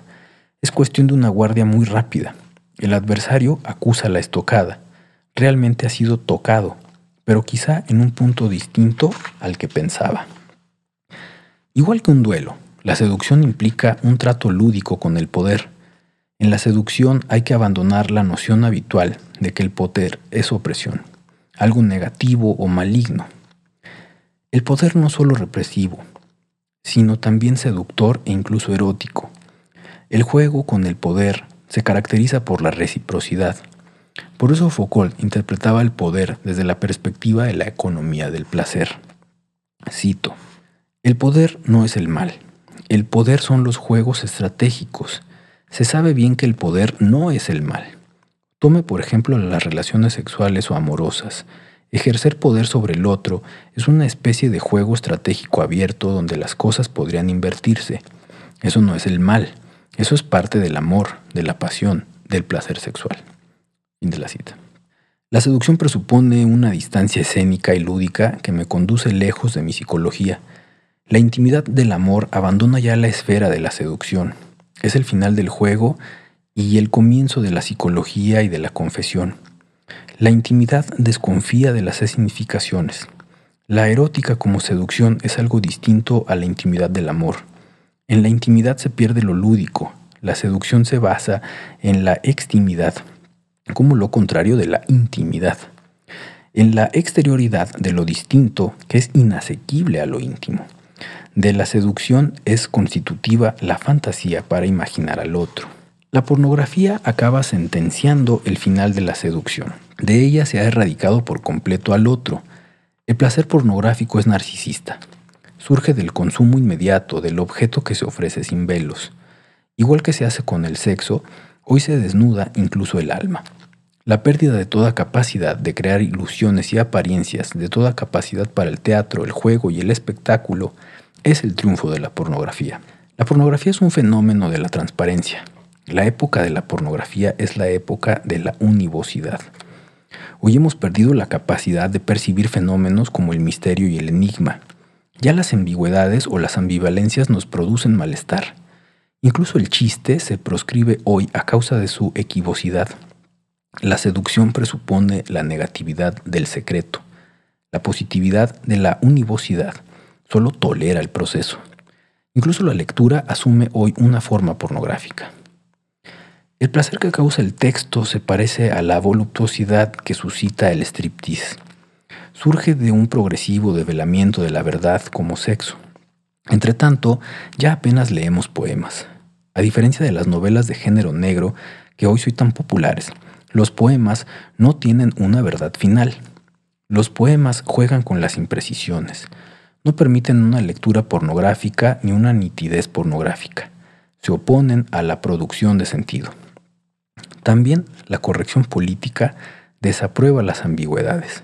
Las prácticas que se conocen como políticamente correctas, en cambio, exigen cierta forma de transparencia y ausencia de ambigüedades para neutralizar el halo retórico y emocional que las caracteriza tradicionalmente a la seducción.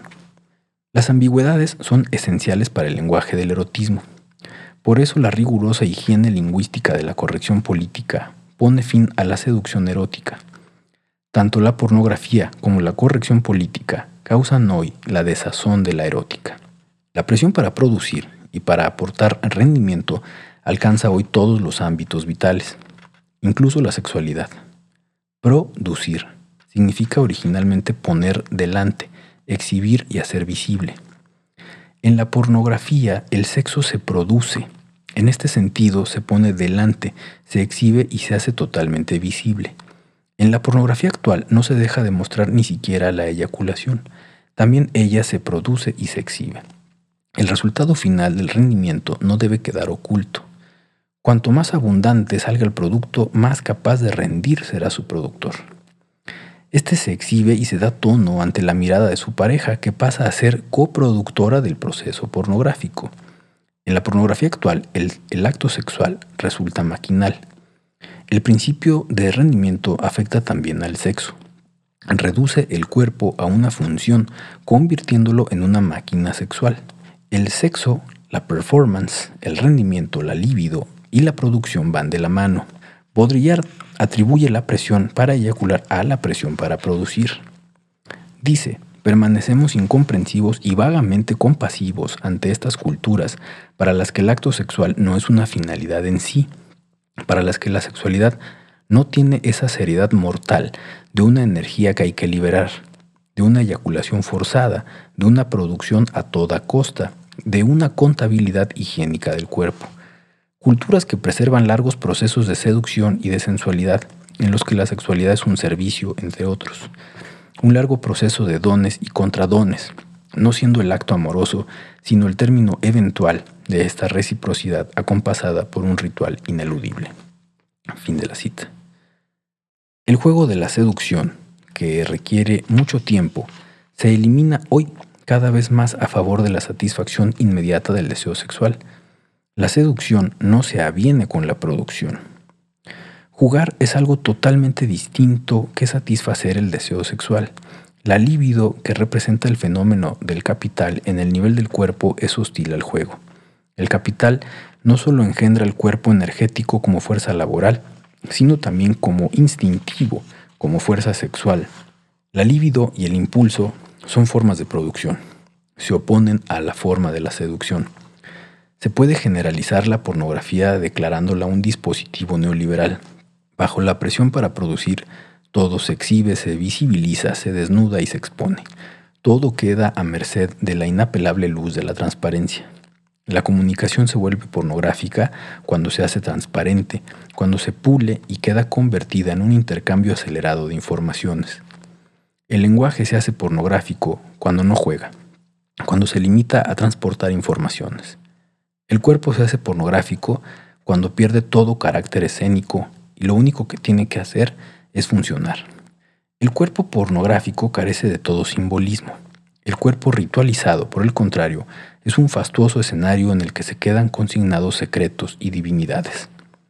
También los sonidos se vuelven pornográficos cuando pierden toda sutileza, recato y tienen como única función producir pasiones y emociones. En el aparato digital, para hacer arreglos de pistas sonoras existe el in your face, en tu cara, cuya función es generar una impresión sonora inmediata. Los sonidos se derraman directamente sobre la cara, como si fueran un tratamiento facial.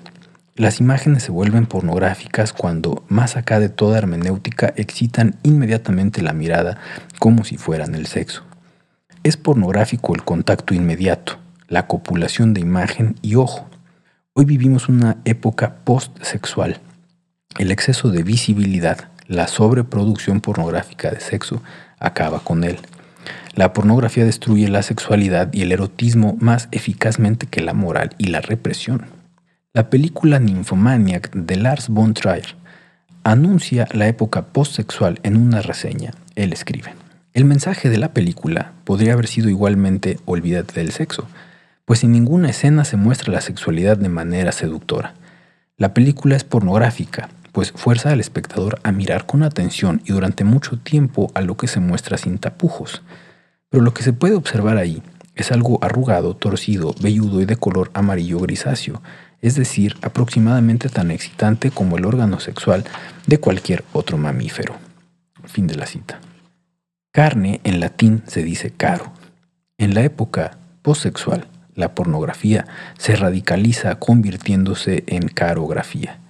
Lo que destruye la sexualidad no es la negatividad de la prohibición o de la abstinencia, sino la positividad de la sobreproducción. El exceso de positividad constituye la patología de la sociedad actual. Lo que la enferma no es la carestía, sino la demasía. Fin del libro.